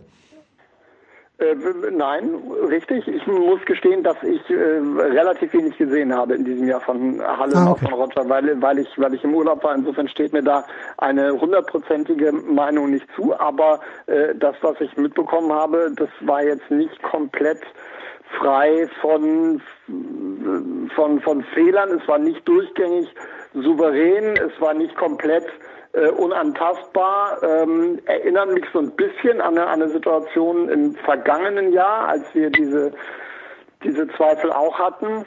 Ähm, äh, boah, letztes Jahr war es dann Viertelfinale in Wimbledon für mit Matchball, Federer, ja, mit Matchball ähm, gegen Anderson. Ja, mit Matchball Anderson. Also das bleibt weiterhin sehr eng. Die Form ist in Ordnung, aber er ist genau wie letztes Jahr nicht unschlagbar. Ich glaube, er hat es in diesem Jahr ein bisschen cleverer gemacht, dadurch, dass er nur, nur ein Turnier gespielt hat ähm, und nicht die beiden, hat sich die Kraft relativ gut eingeteilt. Insofern ist mit ihm absolut zu rechnen und, und, und Halbfinale ist ganz sicherlich auf dem Zettel. Tja. Äh, Michael, wie ist das zu erklären? Das Finale, Goffin spielt im ersten Satz mit, hat eigentlich mehr Chancen. Äh, und ich denke mir, wenn er jetzt so weiterspielt, dann kann er gut dabei bleiben und gibt aber dann Anfang des zweiten Satzes sofort seinen Aufschlag ab, tut dies mit Doppelfehlern. Ist das der große Nimbus von Federer, der da auf der anderen Seite vom Netz steht? Äh, lässt er die Konzentration bei einem Spieler nach? Weil Nadal passiert sowas nie. Okay, das mhm. äh, jetzt hast du eingenommen, der natürlich äh, ganz, ganz oben mhm. auf der Liste ist bei so einem passiert das nicht, das stimmt. Ich würde aber auch gerne nochmal auf Federer ja, bitte, zurückkommen, bitte. also äh, auf die Souveränität. Ich fand ein Interview von ihm sehr, sehr interessant nach einem Match, wo er gesagt hat, dass die Bedingungen in Halle halt generell sehr schwierig immer sind und das muss man akzeptieren. Hm. Und äh, ich fand, dass er da halt, dadurch, dass er natürlich jetzt auch schon 17 Mal da gespielt hat, äh, kennt er den Platz und wenn du dir die viele Top-Spieler anguckst, na, ähm, Djokovic hat da glaube ich nur einmal gespielt und so die Bedingungen, die Rasenbedingungen, dadurch, dass das natürlich durch Platten ausgefüllt wird, ist immer anders zu spielen als in, in England oder in Wimbledon. Und mhm. ähm, es ist immer noch ein Top-Platz, es ist ein unglaublich tolles Turnier, aber ich fand das äh, eigentlich ganz interessant vom, vom Roger, wie er gesagt hat, dass man sich daran gewöhnen muss und auch mal akzeptieren muss, dass ein, zwei Bälle vielleicht mal anders springen. Und da ist er halt der Meister. Ne? Und das fand ich, hat er ja. dieses Jahr unter Beweis gestellt, dass er in den wichtigen Situationen ruhig geblieben ist, dass er es akzeptiert hat, auch mal leichte Fehler zu machen, weil vielleicht mal einer versprungen ist. Und, ähm, und das, finde ich, muss man sehr, sehr hoch anrechnen. Und äh, auf die andere Frage mit Goffin, ich glaube, dass ein Spieler wie Goffin natürlich das Gefühl hat, wenn er, wenn er eng dran ist und eigentlich ganz gut spielt äh, und den Satz trotzdem verliert, dass dann am Anfang so ein bisschen so ein Spannungsverlust äh, natürlich immer wieder vorkommen kann. Und das hat man im Finale, fand ich, gesehen. Da hat er dann kurz einmal so ein bisschen ja, durchgepustet wahrscheinlich, weil er sich geärgert hat, dass er den ersten Satz äh, verloren hat. Und das ist gegen äh, Federer natürlich ähm, katastrophal und wird direkt bestraft. Wird direkt bestraft. Letzte Woche, das wollen wir nicht verschweigen, Feliciano Lopez hat gewonnen in Queens zum zweiten Mal nach 2017. Ähm, das ist ausgezeichnet. Äh, Marcel, wenn du wenn du verzeihst, dann würde ich dem Michael ganz schnell noch eine Frage. Also as we speak geht gerade geht gerade die Quali äh, los, die dritte Runde und äh, ein Mann ist noch dabei, den ich jetzt so nicht auf dem Zettel hatte, bei dem es mir aber umso mehr freut, das ist der Brandy. Äh, was hat Brandy in letzter Zeit, Daniel Brands nämlich in letzter Zeit äh, so gespielt? Hast du erwartet, dass der es wirklich ins Qualifikationsfinale schafft für Wimbledon? Ja, der Brandy hat mit Sicherheit ein, ein, relativ schwieriges Jahr jetzt auch hinter sich, hat jetzt nicht so überragende Leistungen gebracht, dass man äh, das erwarten konnte. Auf der anderen Seite hat er in Wimbledon natürlich schon äh, ein, zwei Mal ähm, in der Vergangenheit sehr, sehr gut gespielt und ist äh, mit seinem Aufschlag natürlich immer in der Lage, äh, sich da äh, ja auch durch die ersten Runden im Hauptfeld zu spielen. Insofern ist das jetzt keine richtige Überraschung. Wenn man aber sieht, gestern hatte er 2-5 im dritten und hat das dann noch gebogen auf 7-5 im dritten, ist natürlich super für ihn. Ich hoffe, dass er heute über Best of Five noch genug Körner hat, äh, dass er das äh, dann auch genauso gut äh, über die Runde bringen kann.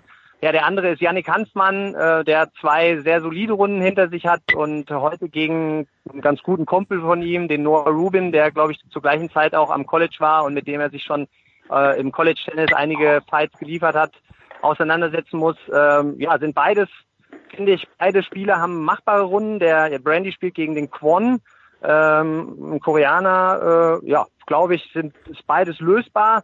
Aber ja, Wimbledon, Best of Five, Roehampton, äh, die Anlage ist halt, da sind 20 Plätze hintereinander, das ist ein Cricketfeld, das muss man eigentlich mal gesehen haben, wenn man Tennis-Fan ist. Äh, das ist schon was, was Besonderes und da kann man schwierig Sachen vorhersagen. Also, aber ich hoffe natürlich, dass, dass zwei weitere Spieler da noch sich ins, ins Hauptfeld spielen. Tja, Wahnsinn, wenn man sich das mal überlegt. Best of Five, äh, Marcel dann auch noch als letzter. Das, das immer wieder bei den Besonderheiten, so schließt sich der Kreis. Was gibt's denn bei Sky in diesem Jahr? Marcel, ich glaube, es gibt eine Neuerung, aber die kannst du natürlich viel besser erzählen. Äh, es wird eine Konferenz geben. Wie soll das ausschauen bei euch bei Sky ab Montag? Ähm, naja, also das wird, äh, das wird in der Tat spannend. Wir werden versuchen, live an den wichtigsten Schauplätzen zu sein bei der Konferenz. Wir werden aber auch auf diesem Kanal ähm, viele Interviews haben, äh, werden dort immer wieder bunte Geschichten einspielen. Also das wird, wird so das rundum sorglos Paket werden. Und auf den anderen vier Kanälen gibt es dann Tennis pur auf Sky Sport 2 HD ähm, gibt es permanent den Center Court. Das heißt, wir haben noch drei Feeds für die übrigen Plätze. Und für denjenigen, der nichts verpassen will, gibt es dann die Konferenz. Das ist auch für uns ein großes äh, Experiment und ich bin sehr gespannt, was dabei rauskommt. Ja, im Fußball funktioniert ja ganz gut, wenn ich es richtig verstanden habe. Auch genau. im, auch im äh, am letzten Spieltag der Handball-Bundesliga hat das auch sehr, sehr gut funktioniert. Michael, wirst du in London vor Ort sein? Wirst du dir es aus, aus der Ferne anschauen? Und die wichtigste Frage, wer kann Novak Djokovic schlagen? Also ich werde es mir äh, dieses Jahr aus der Ferne anschauen. Ich werde ähm, das Sky-Paket sozusagen ja, ausnutzen. Völlig ausnutzen, werde ich dermaßen ausnutzen und werde dann auch äh, gucken, wie mir die Konferenz gefällt. Also ich bin äh, im Fußball ein sehr großer Konferenzfreund. Äh, werde das dann mal austesten, äh, wie das dann äh, im, im Tennis aussehen könnte. Ähm, und ja, wer kann Novak Djokovic schlagen? Ich glaube, äh, da würde ich mit dem Roger dieses Jahr gehen, wenn er, wenn er äh, noch eine Chance ja, man sagt es ja immer, wenn man noch eine Chance haben will, dann muss er dieses Jahr gewinnen. Mhm. Äh, das sagt man irgendwie gefühlt schon seit acht Jahren, aber ähm, ich glaube, dass, dass Roger eigentlich gut vorbereitet ist. Ich sehe es ähnlich wie Marcel, dass es äh, ein guter Plan von ihm war, Stuttgart mal wegzulassen, dass er nur ein Turnier hat. Ich fand es sogar auch im Nachhinein oder finde es immer noch gut, dass er in Paris gespielt hat. Mhm. Ähm, ich glaube, dass die Pause jetzt relativ kurz war und dass er weiter, immer weiter an seinem Tennis gearbeitet hat, mit Matchen zwischendurch. Insofern äh, würde ich dieses Jahr mit Roger Federer gehen.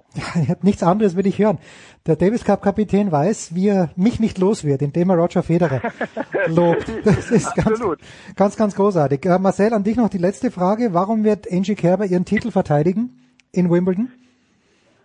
Weil sie weiterhin eine der besten Rasenspielerinnen auf der Tour ist, weil sie ähm, der, der Titelgewinn vom letzten Jahr reifer gemacht hat, äh, weil sie jetzt noch weniger Nervosität mitbringt als in den äh, vorherigen Jahren, äh, dementsprechend in diesem Bereich auch jetzt eine der erfahrensten ist und weil ich Serena Williams ähm, äh, in, in, im Gesamtpaket äh, nicht mehr zutraue, jetzt von 0 auf 100 nochmal durchzustarten. Das sind fünf Gründe mehr als ich zu nennen in der Lage gewesen wäre. Ähm, für hm. meine Favoritin bei den Damen aber, Michael, du ahnst es wer, ich gehe auf den Doppelschlag French Open Wimbledon, weil du weißt, Ash Barty ist eigentlich meine Lieblingsspielerin. Und äh, da kann ich auch nicht widersprechen. Also ich finde Ash Barty auch äh, eine der Spielerinnen, die ich wirklich ganz, der ich wirklich ganz gerne zuschaue, äh, weil sie einfach äh, ja alles eigentlich kann und großes Potenzial, Nummer eins der Welt jetzt auch ist. Ähm, da kann man mal sehen, was so eine kleine Auszeit mit Cricket alles bewirken kann.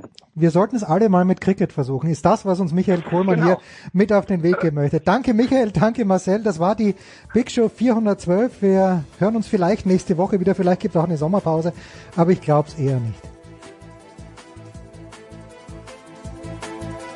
Das war die Big Show auf sportradio360.de.